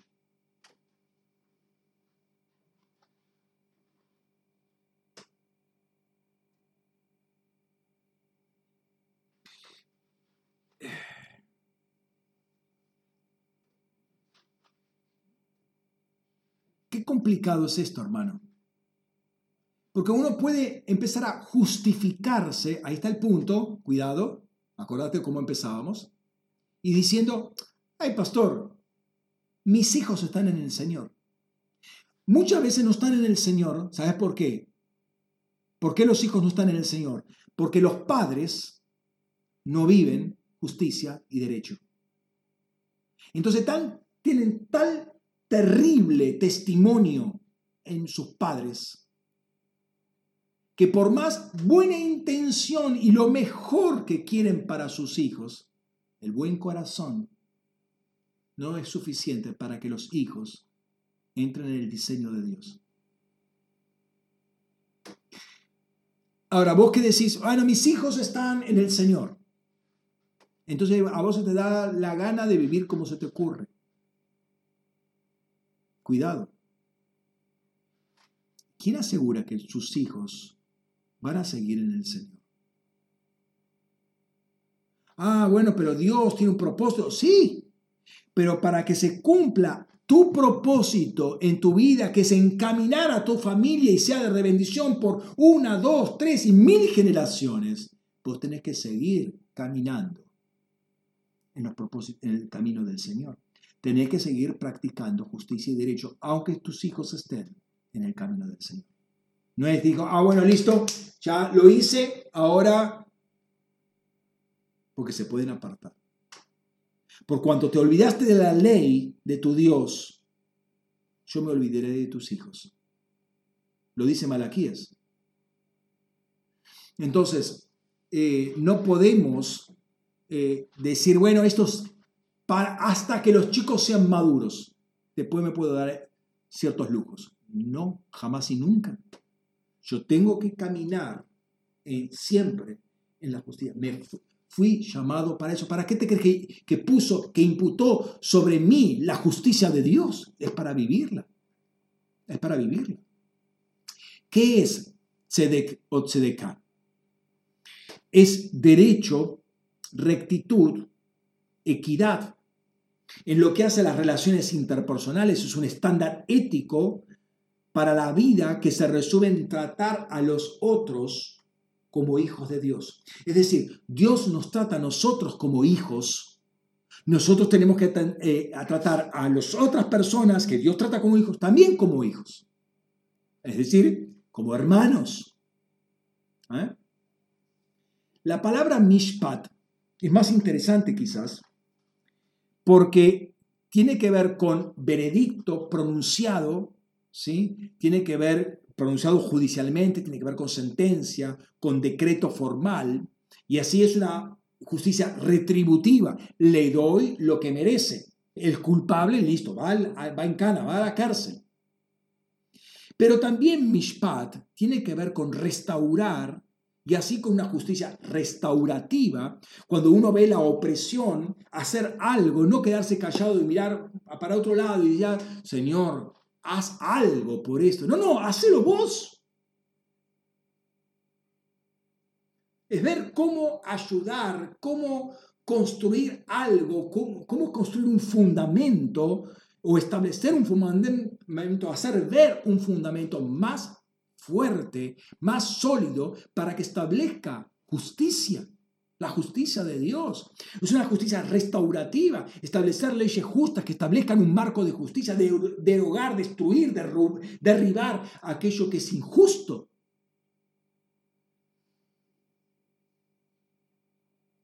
Notemos que este sentido, este sentido de mishpat y aún este sentido de tzedek, no se preocupa tanto en uno mismo. es dar a otros, aun cuando sea poco beneficioso, diríamos, poco beneficioso para mí. Eso de alguna manera representa lo que es el verbo agapao, amar, es morir a uno mismo para que otro tenga vida. O sea, salirse de uno, despreocuparte de vos, deja que Dios se preocupe por vos. Despreocupate por vos, pero apunta al otro. Eso es justicia. Esa es la justicia de Dios. Porque Él, porque Dios trabajó así con nosotros. A ver, el Hijo, sí, el Hijo, pero estamos nosotros. ¿Me entendés? Y su Hijo fue a la muerte de cruz por causa de nosotros. ¿Pero para qué? Para construir algo en nosotros. Para construir algo en nosotros. Fíjate lo que dice Jeremías. Jeremías da una palabra muy fuerte, muy fuerte, terrible.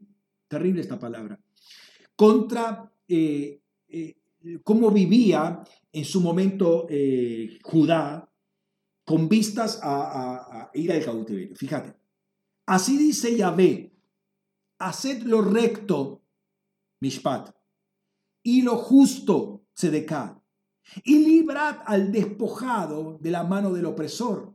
Hace algo concreto, hermano. No maltratéis ni hagáis violencia al extranjero, al huérfano y a la viuda, ni derraméis sangre inocente en este lugar. Es algo concreto que había que hacer. Eso es hacer lo recto y lo justo. Y ahora le, escucha, y lo puse, nota que lo, lo, he, lo he resaltado.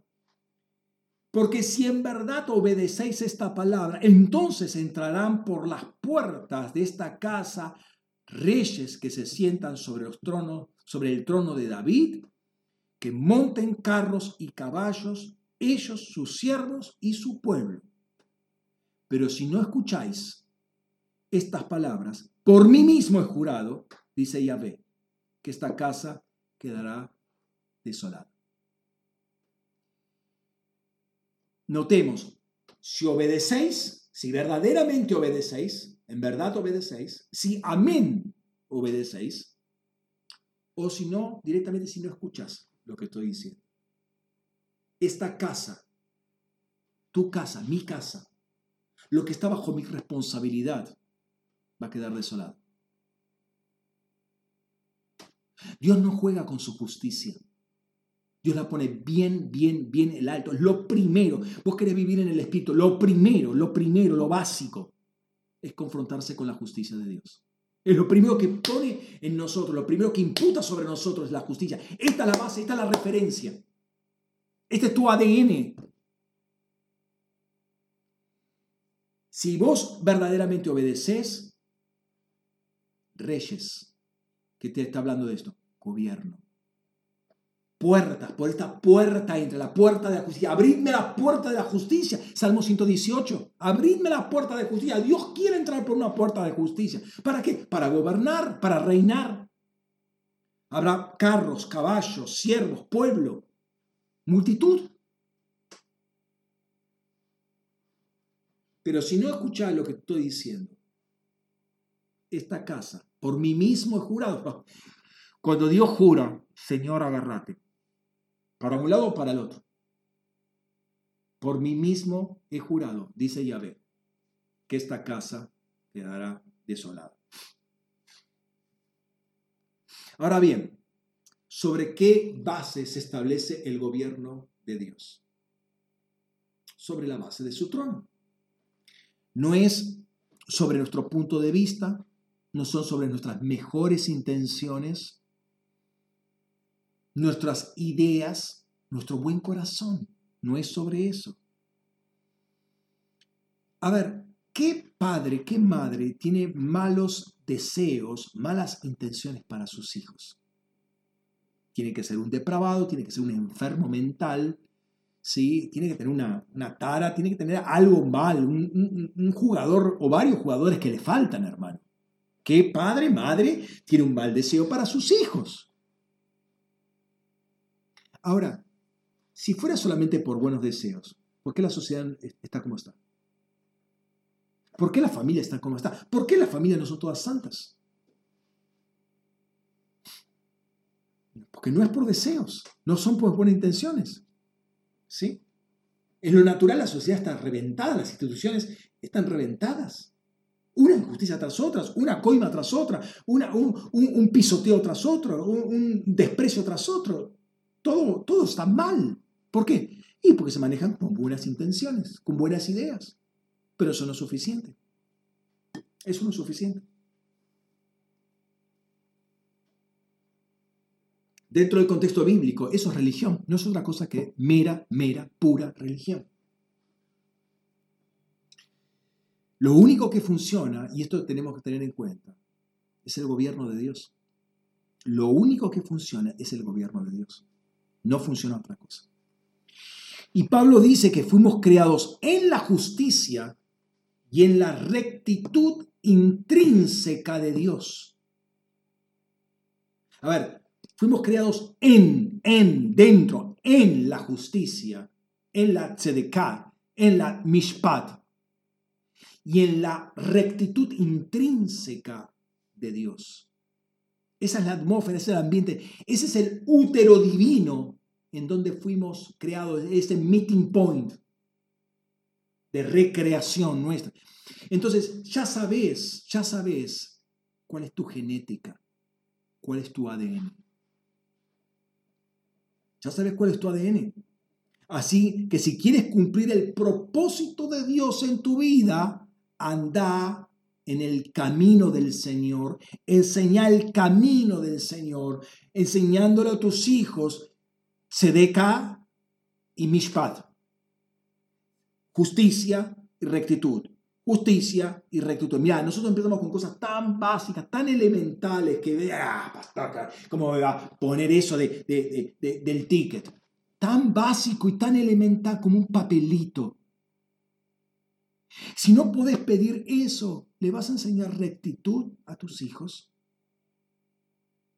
¿Les vas a enseñar justicia a tus hijos? A morir a uno mismo para entregar a otros lo mejor. Un papelito. ¿No tenés carácter para pedir un papelito y darte media vuelta en el negocio porque no te da el bendito papelito? ¿Y vos vas a enfrentarte con todos los demonios que quieren destruir a tus hijos? Si un papelito te vence, ¿Entendés lo que te quiero decir? No es por el papelito, es por el ADN que vos tenés. Es el ADN. Es el lugar de encuentro con Dios en Cristo, la atmósfera de Cristo.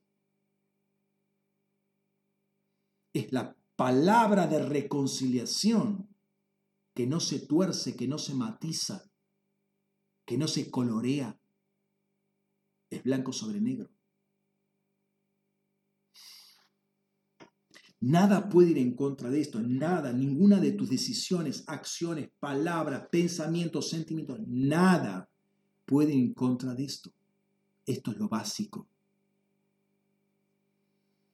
Somos declarados justos, somos recreados en Cristo Jesús, según su propio ADN, eh, y esto es de Dios, dice, según su propio ADN, como para estar habilitados a vivir, a expresar, a establecer la naturaleza y el reino de Dios. ¿En dónde estamos?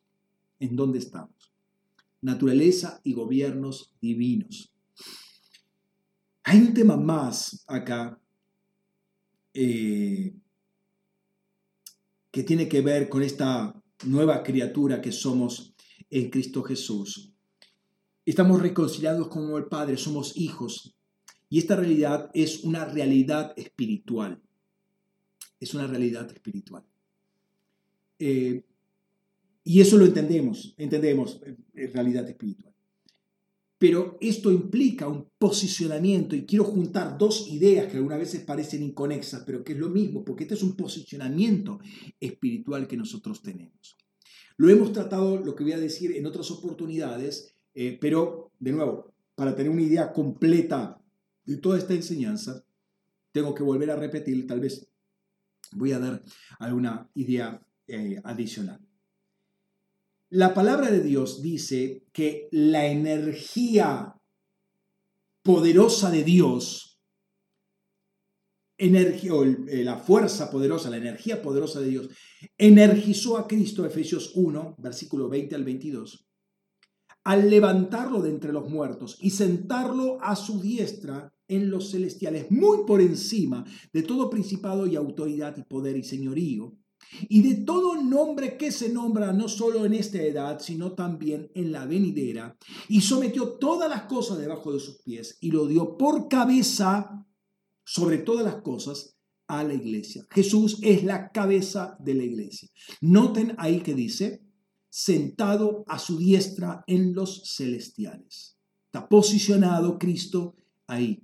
Una vez que murió, una vez que resucitó, está posicionado con todo poder muy por encima, muy por encima de toda otra entidad, a vida y por haber en este tiempo o en el próximo tiempo, no importa, está por arriba de todo.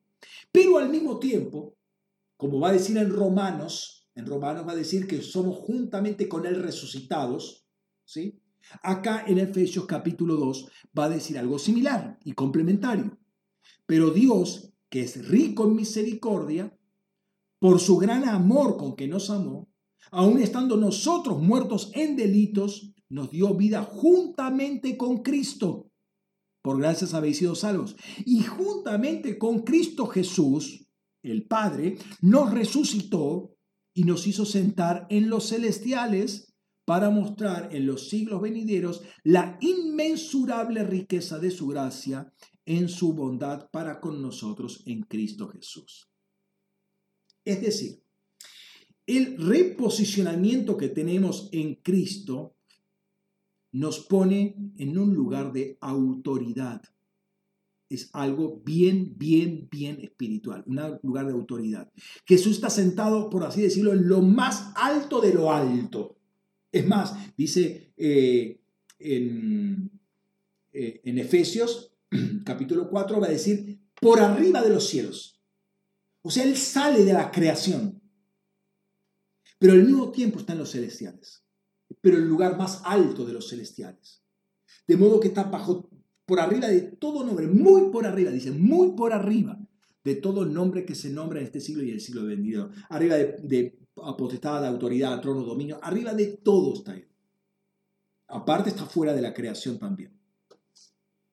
Pero la idea es que nos sienta a nosotros nosotros resucitamos también con Él y nos sienta con un objetivo particular para con nosotros, mostrar las riquezas de su gracia con nosotros. Dios quiere mostrar, obviamente a través nuestro, las riquezas de la gracia de Dios para con nosotros. ¿Qué son estas riquezas de la gracia? Pablo va a seguir hablando y va a decir en Efesios capítulo 3, leemos desde el versículo 8, a mí, que soy menos que el más pequeño de todos los santos, me fue dado esta gracia. ¿Cuál? De anunciar a los gentiles el Evangelio de la inescrutable riqueza de Cristo y sacar a luz cuál es el plan del misterio escondido desde los siglos en Dios, que creó todas las cosas, para que la multiforme sabiduría de Dios sea dada a conocer ahora por medio de la iglesia a los principados y potestades en los celestiales, conforme al propósito de las edades que hizo en Cristo Jesús nuestro Señor, en quien tenemos seguridad y derecho de entrada con confianza por medio de su fe. Es decir, Pablo recibió la gracia de comunicar el Evangelio de la inescrutable riqueza de Cristo. ¿Qué quiere decir inescrutable riqueza? Eh, que no hay forma de contener, de enumerar, de, clasificar, de, de, trabajar, de sistematizar la riqueza de Cristo. se, desborda por cualquier lado. Lo segundo era revelar justamente el misterio escondido de los siglos. Pero todo esto redunda en un beneficio para la iglesia, porque la iglesia, posicionada donde está, pueda manifestar la multiforme sabiduría de Dios. Ah, recuerden, sabiduría de Dios, que según Primera de Corintios, eh, capítulo 2, va a decir, predestinada a nosotros para nuestra gloria. La sabiduría de Dios, la multiforme sabiduría, fue predestinada para nuestra gloria. ¿Por qué? ¿No era que estamos sin gloria? Bueno, fuimos glorificados. A los que escogió, llamó, los llamó, eh, justificó, los justificó, glorificó.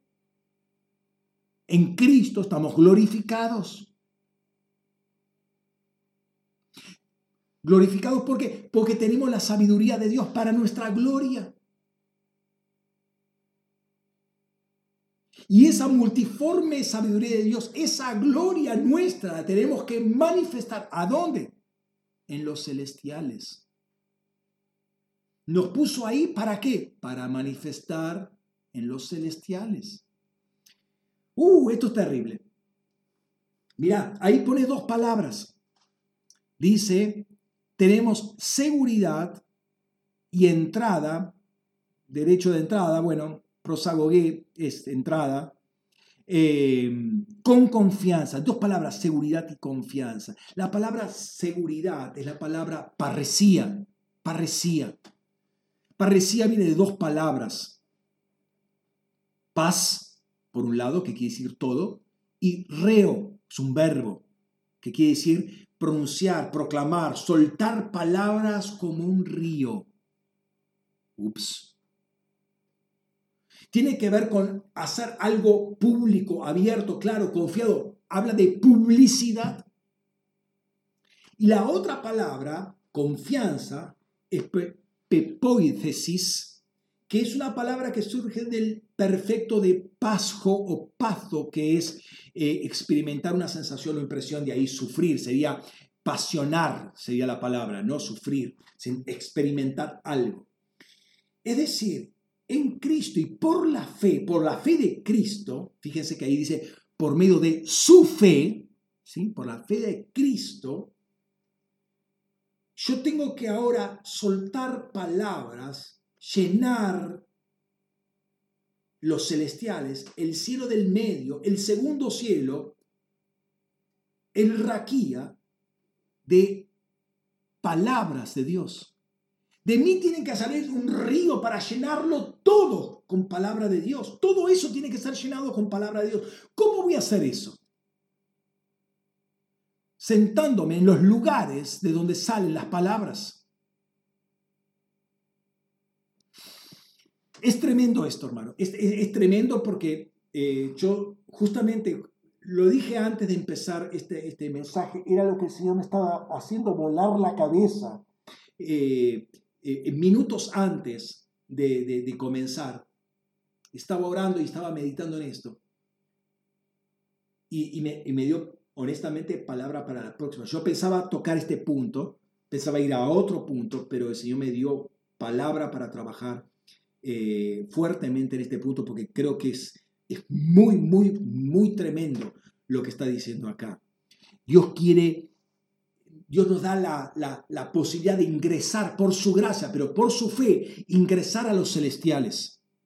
No es obra nuestra el ingresar a los celestiales, pero por su fe y por su gracia entramos pero también estamos posicionados ahí para que de nuestra boca salga un río de palabras, que publiquemos las alabanzas, que publiquemos la palabra, que publiquemos el Evangelio, que publiquemos todo, aquí llenarlo todo como ríos, como aguas que tienen que salir de nosotros. ¿Qué es lo que tenemos que llenar el segundo cielo?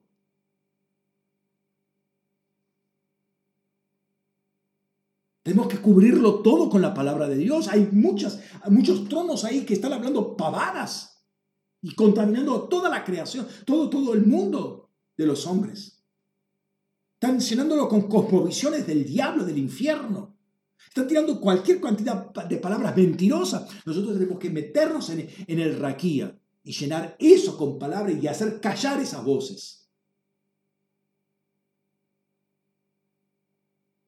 Soltamos, soltemos, ríos que manifiestan la sabiduría que no fue destinada a nosotros, pero para que sea manifestada, no es para eh, que nos haga cosquillitas, internas, es para ser manifestada contra todo centro de poder maligno que están ya, que están ya sujetos a los pies de Cristo, como dice 1 de Pedro 3.22 y dice también 1 de Corintios, Efesios capítulo 1, versículos 21 y 22 también.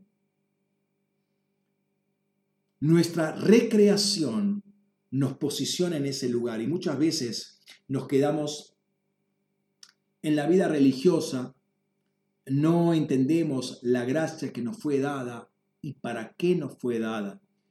Creemos que agradamos a Dios con ser unos buenos religiosos. Y estamos totalmente equivocados. Ese no es el diseño, hermano. Eso con una religión hubiese sido suficiente. Dios nos devolvió gloria. Nos hizo reyes, nos hizo dioses, nos hizo Elohim. Y no estoy atentando, no estoy diciendo ninguna barbaridad. Los Elohim son los habitantes de la esfera espiritual. Y nosotros somos habitantes de la esfera espiritual, por lo tanto somos Elohim. Hay un Elohim que es Elión, el Altísimo. Pero nosotros somos Elohim también. Viví como un Elohim. Eso es vida en el espíritu. Estoy, y estamos hablando de las bases, del fundamento simplemente. ¿sí? Viví como Elohim. Recordemos nuevamente la, palabra de, de Dios a Jeremías. Mira, en este día te pongo sobre naciones y sobre reinos. A ver, escucha, ¿sobre qué te pone? Sobre naciones y sobre reinos. Sobre naciones y sobre reinos. ¿Para qué es? Para gobernar. Para arrancar, para destruir, para, para desolar y para derribar todo lo que es opuesto al reino de Dios. Pero para edificar y para plantar lo que es conforme al reino de Dios. Te pongo sobre naciones y sobre reinos. Es donde estamos colocados nosotros.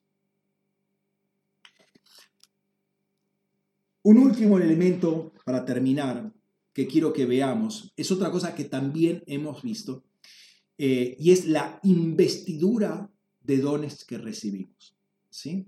Dice Pablo, Efesios 4:8, por lo cual dice, cuando ascendió a lo alto, llevó cautiva una hueste de cautivos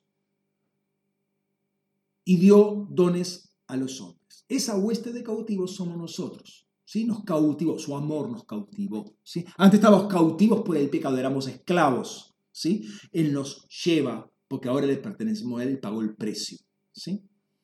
Al ascender y posicionarse sobre todo, y lo va a decir en el versículo 4.10 eh, para llenarlo todo con todo. ¿Sí? Esto es lo que empezó a, a volar en mi cabeza hace un ratito. ¿Sí? Aparecen ahí y dio dones a los hombres. Y dio dones a los hombres. En el, eh, versículo 11 aparecen esos dones ministeriales, apóstoles, profetas, evangelistas, pastores y maestros. Y a la luz de los versículos anteriores, el 9 y el 10, el primero desciende hasta lo más profundo de la tierra para ascender. Y cuando asciende, asciende junto con la iglesia y empodera a la iglesia. Aparecen los, eh, los ministerios. ¿Qué quiere decir esto? Eh, que el, eh, cada uno de nosotros que fuimos creados con gloria. Escúchame, fuimos creados con gloria. Por causa del pecado perdimos esa gloria. Dios nos restaura esa gloria que tiene que ver con su sabiduría, que tiene que ver con su justicia, que tiene que ver con su santidad.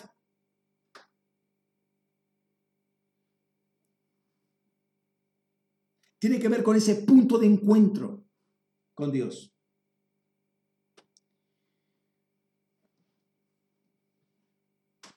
y aparecen los ministerios.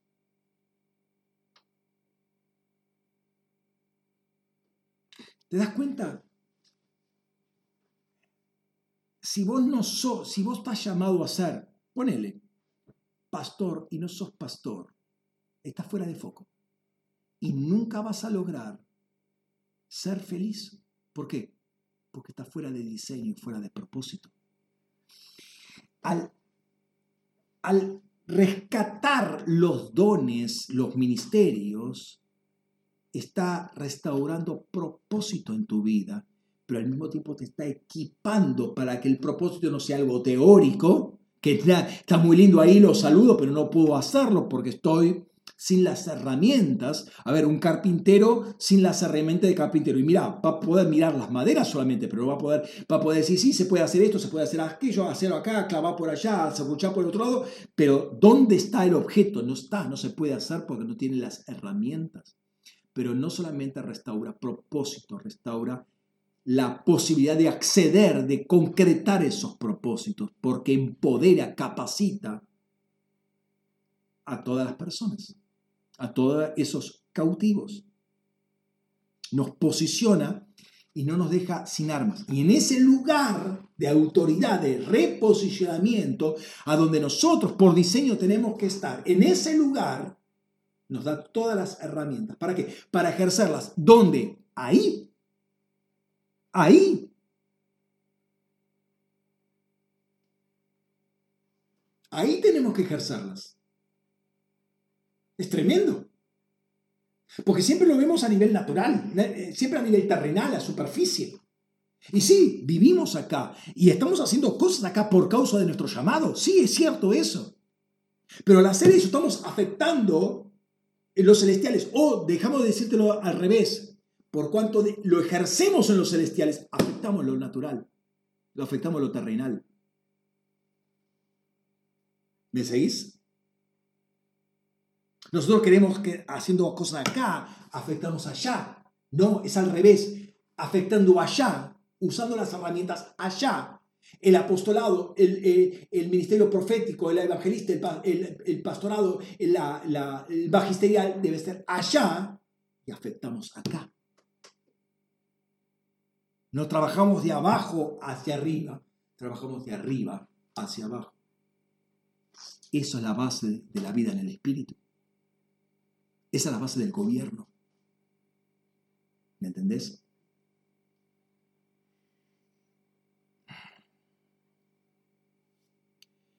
Dios nos llama a vivir la vida en el Espíritu. Toda la entrega que Él hizo fue, para, que, eh, para que esa voluntad de Dios eh, de ser padre y que nosotros seamos hijos sea una realidad, sea concreta pero no somos hijos y seguimos viviendo igual. No, no, el hijo está llamado a vivir de otra manera. De otra manera, en otro lugar. De nuevo, la figura esa de Abraham, que Abraham no construyó una casa de material. ¿Por qué? Porque estaba buscando una ciudad, esta no es, no, esta, Hebrón no, Hebrón no es, voy allá a Mamre, no, Mamre no es, ¿dónde está? No está ahí, no voy a hacer nada fijo, no me quiero enclavar a la tierra porque sé que mi ciudad es celestial, mi patria es celestial. Pero para completar ese diseño que Dios tenía de que seamos hijos y Él viviendo como padre e hijo de esa familia, eh, tenía que haber, tiene que haber un un tiempo de limpieza, un tiempo de separación, un tiempo de restauración, de recreación, tenía que remover todo aquello que se había construido que no tiene nada que ver y estorba a, la posibilidad de construir el diseño de Dios. Y tal es así que cuando eh, nos dicen las escrituras que somos esto y aquello, es tan fuerte lo que se fue construyendo por años en nuestra vida que está bien, pastor, pero eh, mire, yo tengo que vivir en esta, en, esta tierra, en esta Argentina, ¿sabe? Eh, eh, está muy lindo, muy, muy teórico lo suyo, pero, a ver, sabe que el dinero no alcanza y todavía está el diezmo, todavía está la primicia, todavía está la ofrenda. Usted entiende que usted tiene que vivir acá sobre la tierra. Vos le vas a enseñar a Dios. Justifiquemos a Dios. Esa es la sabiduría de Dios. Justificar a Dios. Honralo a Dios. Honrar la sabiduría de Dios encarnada en Cristo. Saca todo lo que ha construido el mundo, toda esa mente racionalística, que todo lo querés tener en control. Eso es el edificio del mundo. Eso es lo que construyó el pecado en nosotros. Y eso es lo que nos, eh, eh, nos, nos pone tropiezo para que Dios construya lo que quiere construir. Por eso lo tiene que destruir. Dios nos está restaurando, y no, no digo nos está restaurando porque Dios todavía tiene que hacer cosas en nosotros. No, Él ya lo hizo todo. Todo está provisto por parte de Dios. Pero lo que pasa es que nosotros un poco tercos, un poco desobedientes, un poco incrédulos, por lo cual dilatamos, dilatamos, no, no estoy seguro, necesito una confirmación, necesito una decimocuarta palabra que me confirme, una visión, otra visión más, ahora dos, dos sueños y medio más, ahora que venga una hermana, ahora que me diga esto, ahora que me saquen esto, ahora... Eh, muestras de incredulidad y por eso la cosa se dilata, pero ya está todo hecho en Cristo. Ya está todo definido en Cristo. El propósito ya está definido. El establecimiento de la justicia de Dios en nosotros es la plataforma básica para vivir la vida del Espíritu y es la única, y te repito, la única forma agradable de vivir para Dios. Con eso lo agradamos a Dios. Otra forma de vida no le agrada a Dios en esta instancia. ¿sí? Eh, ahora, eh, estoy terminando. Eh, déjame darte un par de detalles. La vida en el espíritu no es contraria a la justicia. No es elijo o uno o lo otro. No, yo no puedo vivir en el espíritu si no vivo sobre la plataforma de la justicia de Dios. No lo puedo hacer. El Espíritu Santo me va a llevar siempre a la justicia. Siempre, siempre voy a estar ahí. Siempre.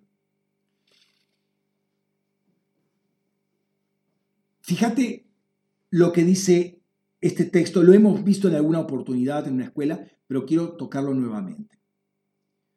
Nosotros, no obstante, sabemos que la ley es buena.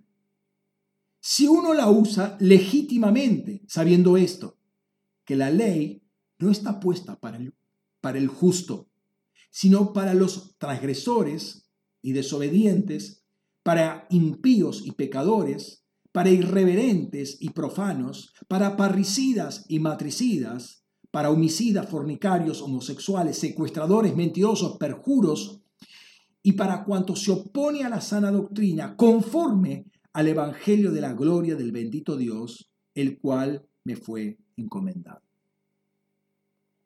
Primera de Timoteo 1, 8 al 11. Dios dio la ley para el impío, para el pecador, no para el justo. Dios no hizo la ley para el justo. La ley no surge cuando éramos todos justos, al contrario, surge cuando eran todos pecadores. Y la justicia de Dios no se obtiene por la ley. O sea, la justicia, la ley no te va a hacer justos.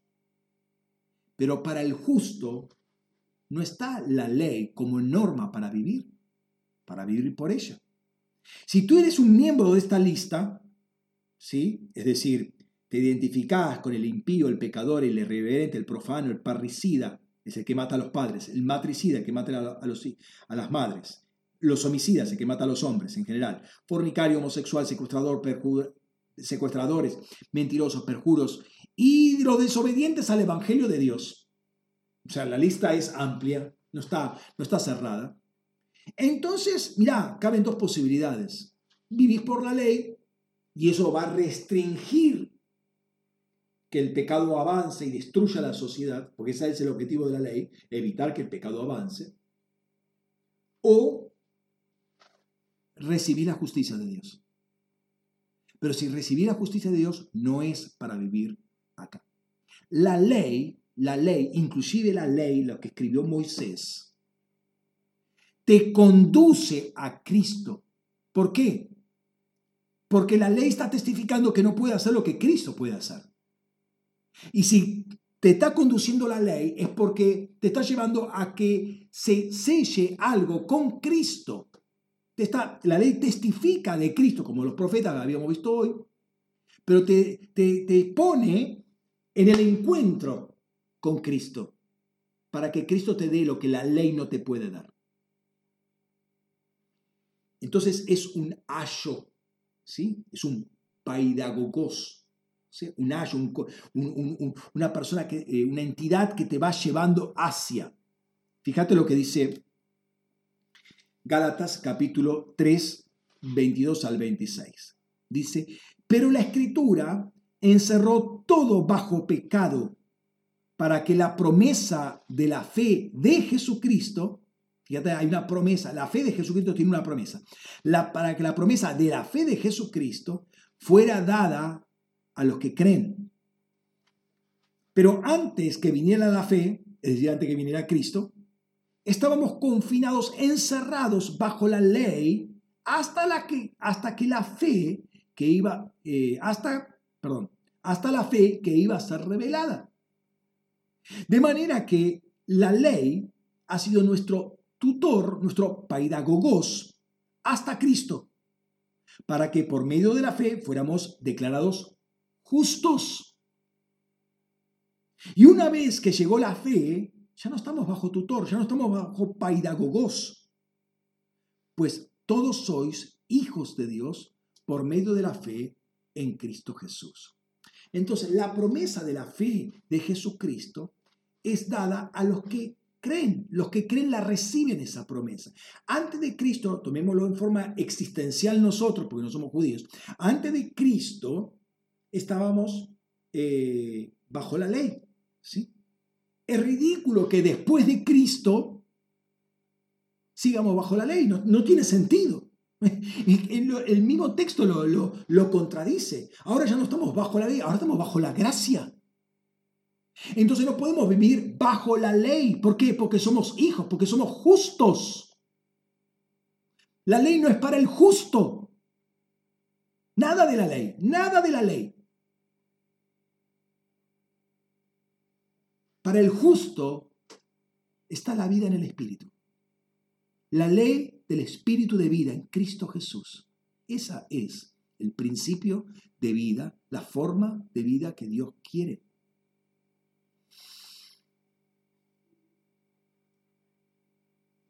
Fuimos afectados tremendamente por la gracia de Dios, al punto de remover todo el pecado, como si nunca hubiéramos pecado, inocentes la sangre de Jesús nos cubrió completamente, nos perdonó, nos liberó, nos reposicionó. Dios imputó toda su justicia en nosotros, nos dio la sabiduría de Dios, es una, nos glorificó, nos glorificó ¿Por qué? Porque tenemos la sabiduría de Dios, nos dio la palabra de reconciliación, tenemos palabra, ay, no tengo palabra, pastor, tenemos palabra de reconciliación, todo todo el que es iglesia tiene palabra, tiene palabra, abrí la boca y yo la voy a llenar, pero tenés palabra, nos dio palabra de reconciliación, no digas no tengo palabra, tenés palabra. ¿Para qué? Para confiar, em, con confianza entrar y como río soltar palabras, publicar, hacer público, hacer publicidad del reino tenemos posibilidad, tenemos las herramientas, tenemos palabra, hablamos, Dios habla por nuestra boca. No estamos viviendo bajo la ley, estamos viviendo bajo la gracia. Entendé, hermano, hermana, por favor, entendé esta dimensión de la gracia. Porque cuando vos entendés esto, se te van a abrir más. Se te va a abrir más la, la mente de lo que es esto. Todos nosotros estamos llamados a vivir esta vida y es la única, la única que le agrada a Dios. Dios no murió, no mandó a Jesucristo a morir en la cruz para tener una vida sentada en un banco escuchando sermón tras sermón. Dios nos hizo hijo, nos devolvió gloria. Tenemos la sabiduría de Dios, tenemos la gloria de Dios, tenemos la justicia de Dios. Tenemos un ADN totalmente diferente. No es para estar sentado en un banco.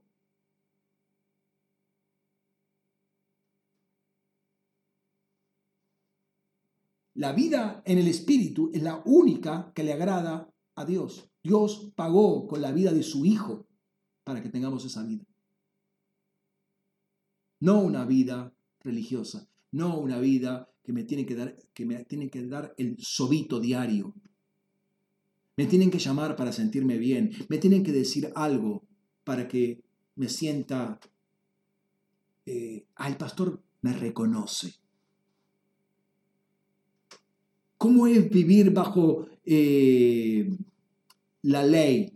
Es cuando, la gente, cuando alguien te tiene que decir, hace esto, hace aquello, no hagas esto, no hagas... Es vivir bajo un código externo, que alguien te esté diciendo constantemente lo que tienes que hacer y lo que no tienes que hacer. Ah, pastor, yo ya soy maduro, no me tiene que decir absolutamente nada, ¿sí? No me tiene que decir nada, soy muy maduro. Yo sé lo que tengo que hacer, eh, el Espíritu Santo me guía. Mira, si bien eso es el ideal, a eso apuntamos, a eso apuntamos, la única fuente es Cristo, la sabiduría de Dios. Muchas veces yo le pregunto al pastor Fernando, eh, pastor, estoy haciendo esto, estoy rindiendo cuentas de lo que hago. Y le digo, eh, ¿puedo hacer esto? Y la mayor cantidad de veces me dice, no. ¿Y sabe lo que hago? No lo hago. ¿Por qué? Porque vivir bajo autoridad, que es una estructura en la cual Jesús también vivió y nos enseñó autoridad, eh, protege, protege y te hace crecer en autoridad. El vivir en una estructura de autoridad necesariamente te hace crecer en autoridad si sos obediente a esa estructura de autoridad, obviamente. Eh, ¿Por qué? Porque te hace ser humilde y aprender. Y cuando uno es humilde, Dios, que es coherente consigo mismo, te exalta y te levanta. Pero aquel que viene con su prepotencia y hace lo que se le canta, ¿por qué? Porque a mí no me tiene nadie que decir. Yo escucho a Dios y obedezco a Dios. Aleluya probablemente se pegue un tortazo a esa persona. Porque, eh, a, ver, está, eh, eh, entendamos hacia dónde apuntamos, entendamos, nadie tenga mayor fe de la que debe tener. a ver, medite, medite tu fe. Algunas veces viste hasta dónde puedes avanzar. por favor, eso no es pecado, es saber dónde uno está parado. Está hablando de su crecimiento, ¿sí? Entonces no avances más porque te puede golpear y Dios no quiere que te golpee. Eso no quiere decir perder la salvación en absoluto, pero te vas a dar un golpe y Dios no quiere que te des golpes. La estructura de autoridad ayuda y te hace crecer en autoridad. Pero nuevamente, para cerrar, te invito a practicar lo que es tu ADN, justicia y derecho, justicia y rectitud, en tu vida en tu familia, en tus hijos, en tu trabajo, en tus estudios, en todo lo que es competencia tuya, en todo lo que es responsabilidad tuya, que siga todos los caminos del Señor.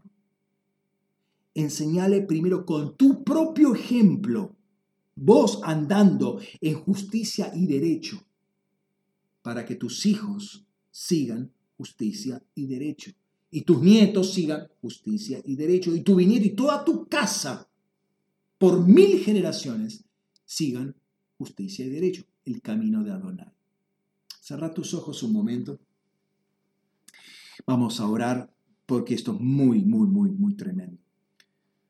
Oh Señor, gracias, gracias Rey, gracias papá, gracias por todo esto. Señor, cómo se abre, uf, cómo se abre todo, todo, todo un panorama, toda una, eh, toda una revelaciones, una tras otra, una tras otra, como eh, por un lado encajan versículos, pero como por otro lado se, destapa eh, una, bloqueos, bloqueos mentales caen en este momento en el nombre de Jesús caen esos bloqueos mentales por cuanto tú nos diste esa vida en el Espíritu, Señor, tú nos diste esa justicia, tú nos diste esa sabiduría, tú nos diste esa gloria, tú mm, transformaste, todo es hecho nuevo en cada uno de nosotros. Estamos en ese meeting point con Cristo Jesús, Señor. Tú nos encuentras, nos unimos eternamente a ti, Padre. Qué tremendo, qué tremendo, papá. Qué tremendo, Señor. En el nombre de Jesús, te adoramos, Jesús, te exaltamos, Padre. Señor, oro por mi hermano, por mi hermana, Señor, que estuvo escuchando, por aquel, Señor, que, que todavía no conoce a Cristo, pero fue confrontado con la justicia de Dios, que no es punitiva, que no es destructiva, sino que es para encontrarse con Él, para que saque toda esa carga que te destruiría y esa faceta restauradora de Dios entre en tu vida, ese, ese cambio, ese intercambio que se hace entre tu pecado, tu injusticia, tu, injusticia, tu eh, iniquidad, tu rebeldía, se cambia por su justicia, la justicia de Dios. Ahora la justicia de Dios está en ti. Si vos crees con la fe de Cristo para andar en los caminos de Adonai, para andar en los caminos del Señor con una definición, ya con una orientación, practicar justicia y derecho. Establecer el reino de Dios en tu vida, en la vida de tus hijos, de tu familia, de tu casa. La base, el principio de la vida en el Espíritu, hermano. Es muy poderoso esto, es muy poderoso. Pero entender que empezás a vivir en un lugar nuevo. Empezás a estar posicionado en un lugar nuevo. Hay una autoridad nueva sobre ti. Hay una gloria nueva. Hay una sabiduría nueva. Desecha lo mundano, no sirve, no sirve, no te, da identidad, no te da justicia, no te, no te hace eh, agradable a los ojos de Dios, nada, ningún título, nada. Que Dios puede utilizar eso es otra cosa. Pero tu identidad no está en tu título. Tu identidad no está en tus logros. Tu identidad no está en, en, hacer lo que hiciste en la vida. En los años que tenés, tu identidad no está ahí.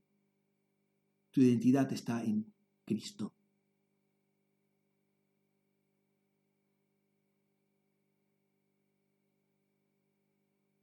Justificar la sabiduría de Dios. Reconocerlo, honrar esa sabiduría.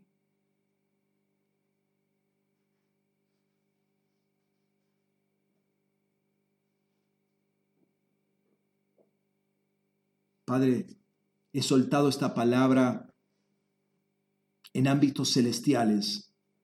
He soltado esta palabra como río, como río poderoso, con parresía, con proclamación, con publicidad, para que sea inundado todo ese segundo cielo, conforme al ángel del Evangelio eterno, que recorre ese lugar también, para que eso sea ríos que barren contra todo trono, dominio, potestad y autoridad impía en los celestiales, para que los hijos de Dios se sientan en esos lugares porque los preparaste para ellos. Los preparaste para ellos.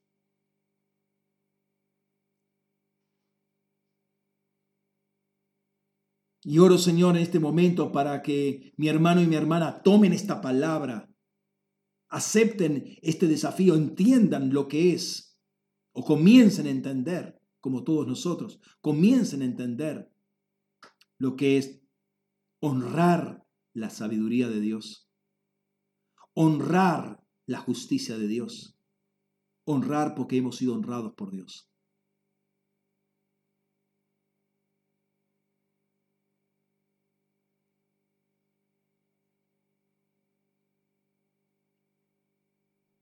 Te adoramos, Jesús. Qué privilegio, Señor, empezar a entender y sabemos que estamos en la superficie recién. Estamos en la superficie. Estamos aprendiendo lo básico de lo básico. Y está es tremendo.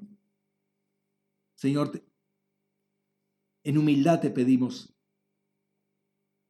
esa sabiduría que fue predestinada antes de todos los tiempos. para nosotros.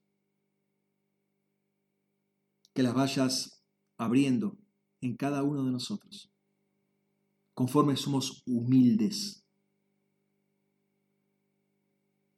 Porque tú quieres levantarnos, exaltarnos cuando sea propicio. Cuando te sea propicio. Cuando tú te alegres en nosotros, como te alegraste en Cristo. En el nombre de Jesús. En el nombre de Jesús. Señor, y en este lugar, en esta plataforma, como uh, alimento nuevo que incorporamos en nuestra, en nuestra dieta espiritual, queremos participar del pan y de la copa. Señor, conforme tú nos, nos mandaste,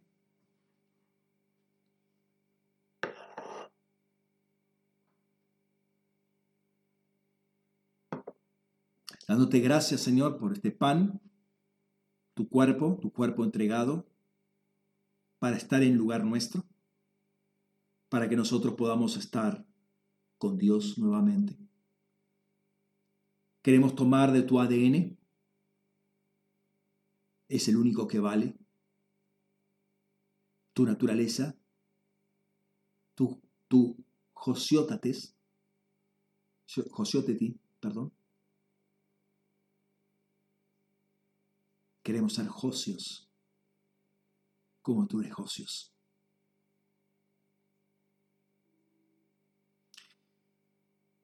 Y tu, y tu copa que habla justamente de la, de la sangre, la vida, tu vida, tu vida en nosotros. Señor, te amamos y te bendecimos. Bendigo este pan y esta copa, Señor, en el nombre de Cristo Jesús y que produzcan en nosotros lo que tu diseño ha sido establecido para cada uno de nosotros en este tiempo. En el nombre de Jesús. Amén. Participar, hermano.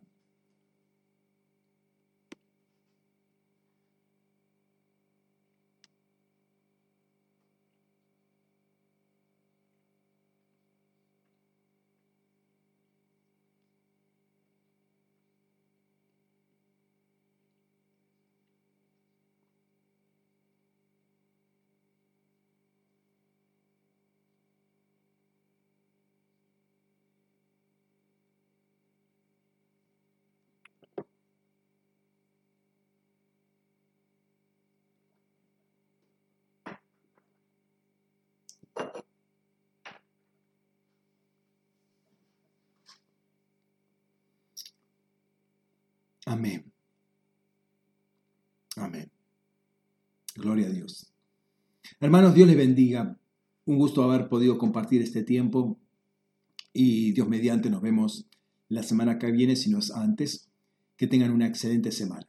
Chao, Dios les bendiga. Amén.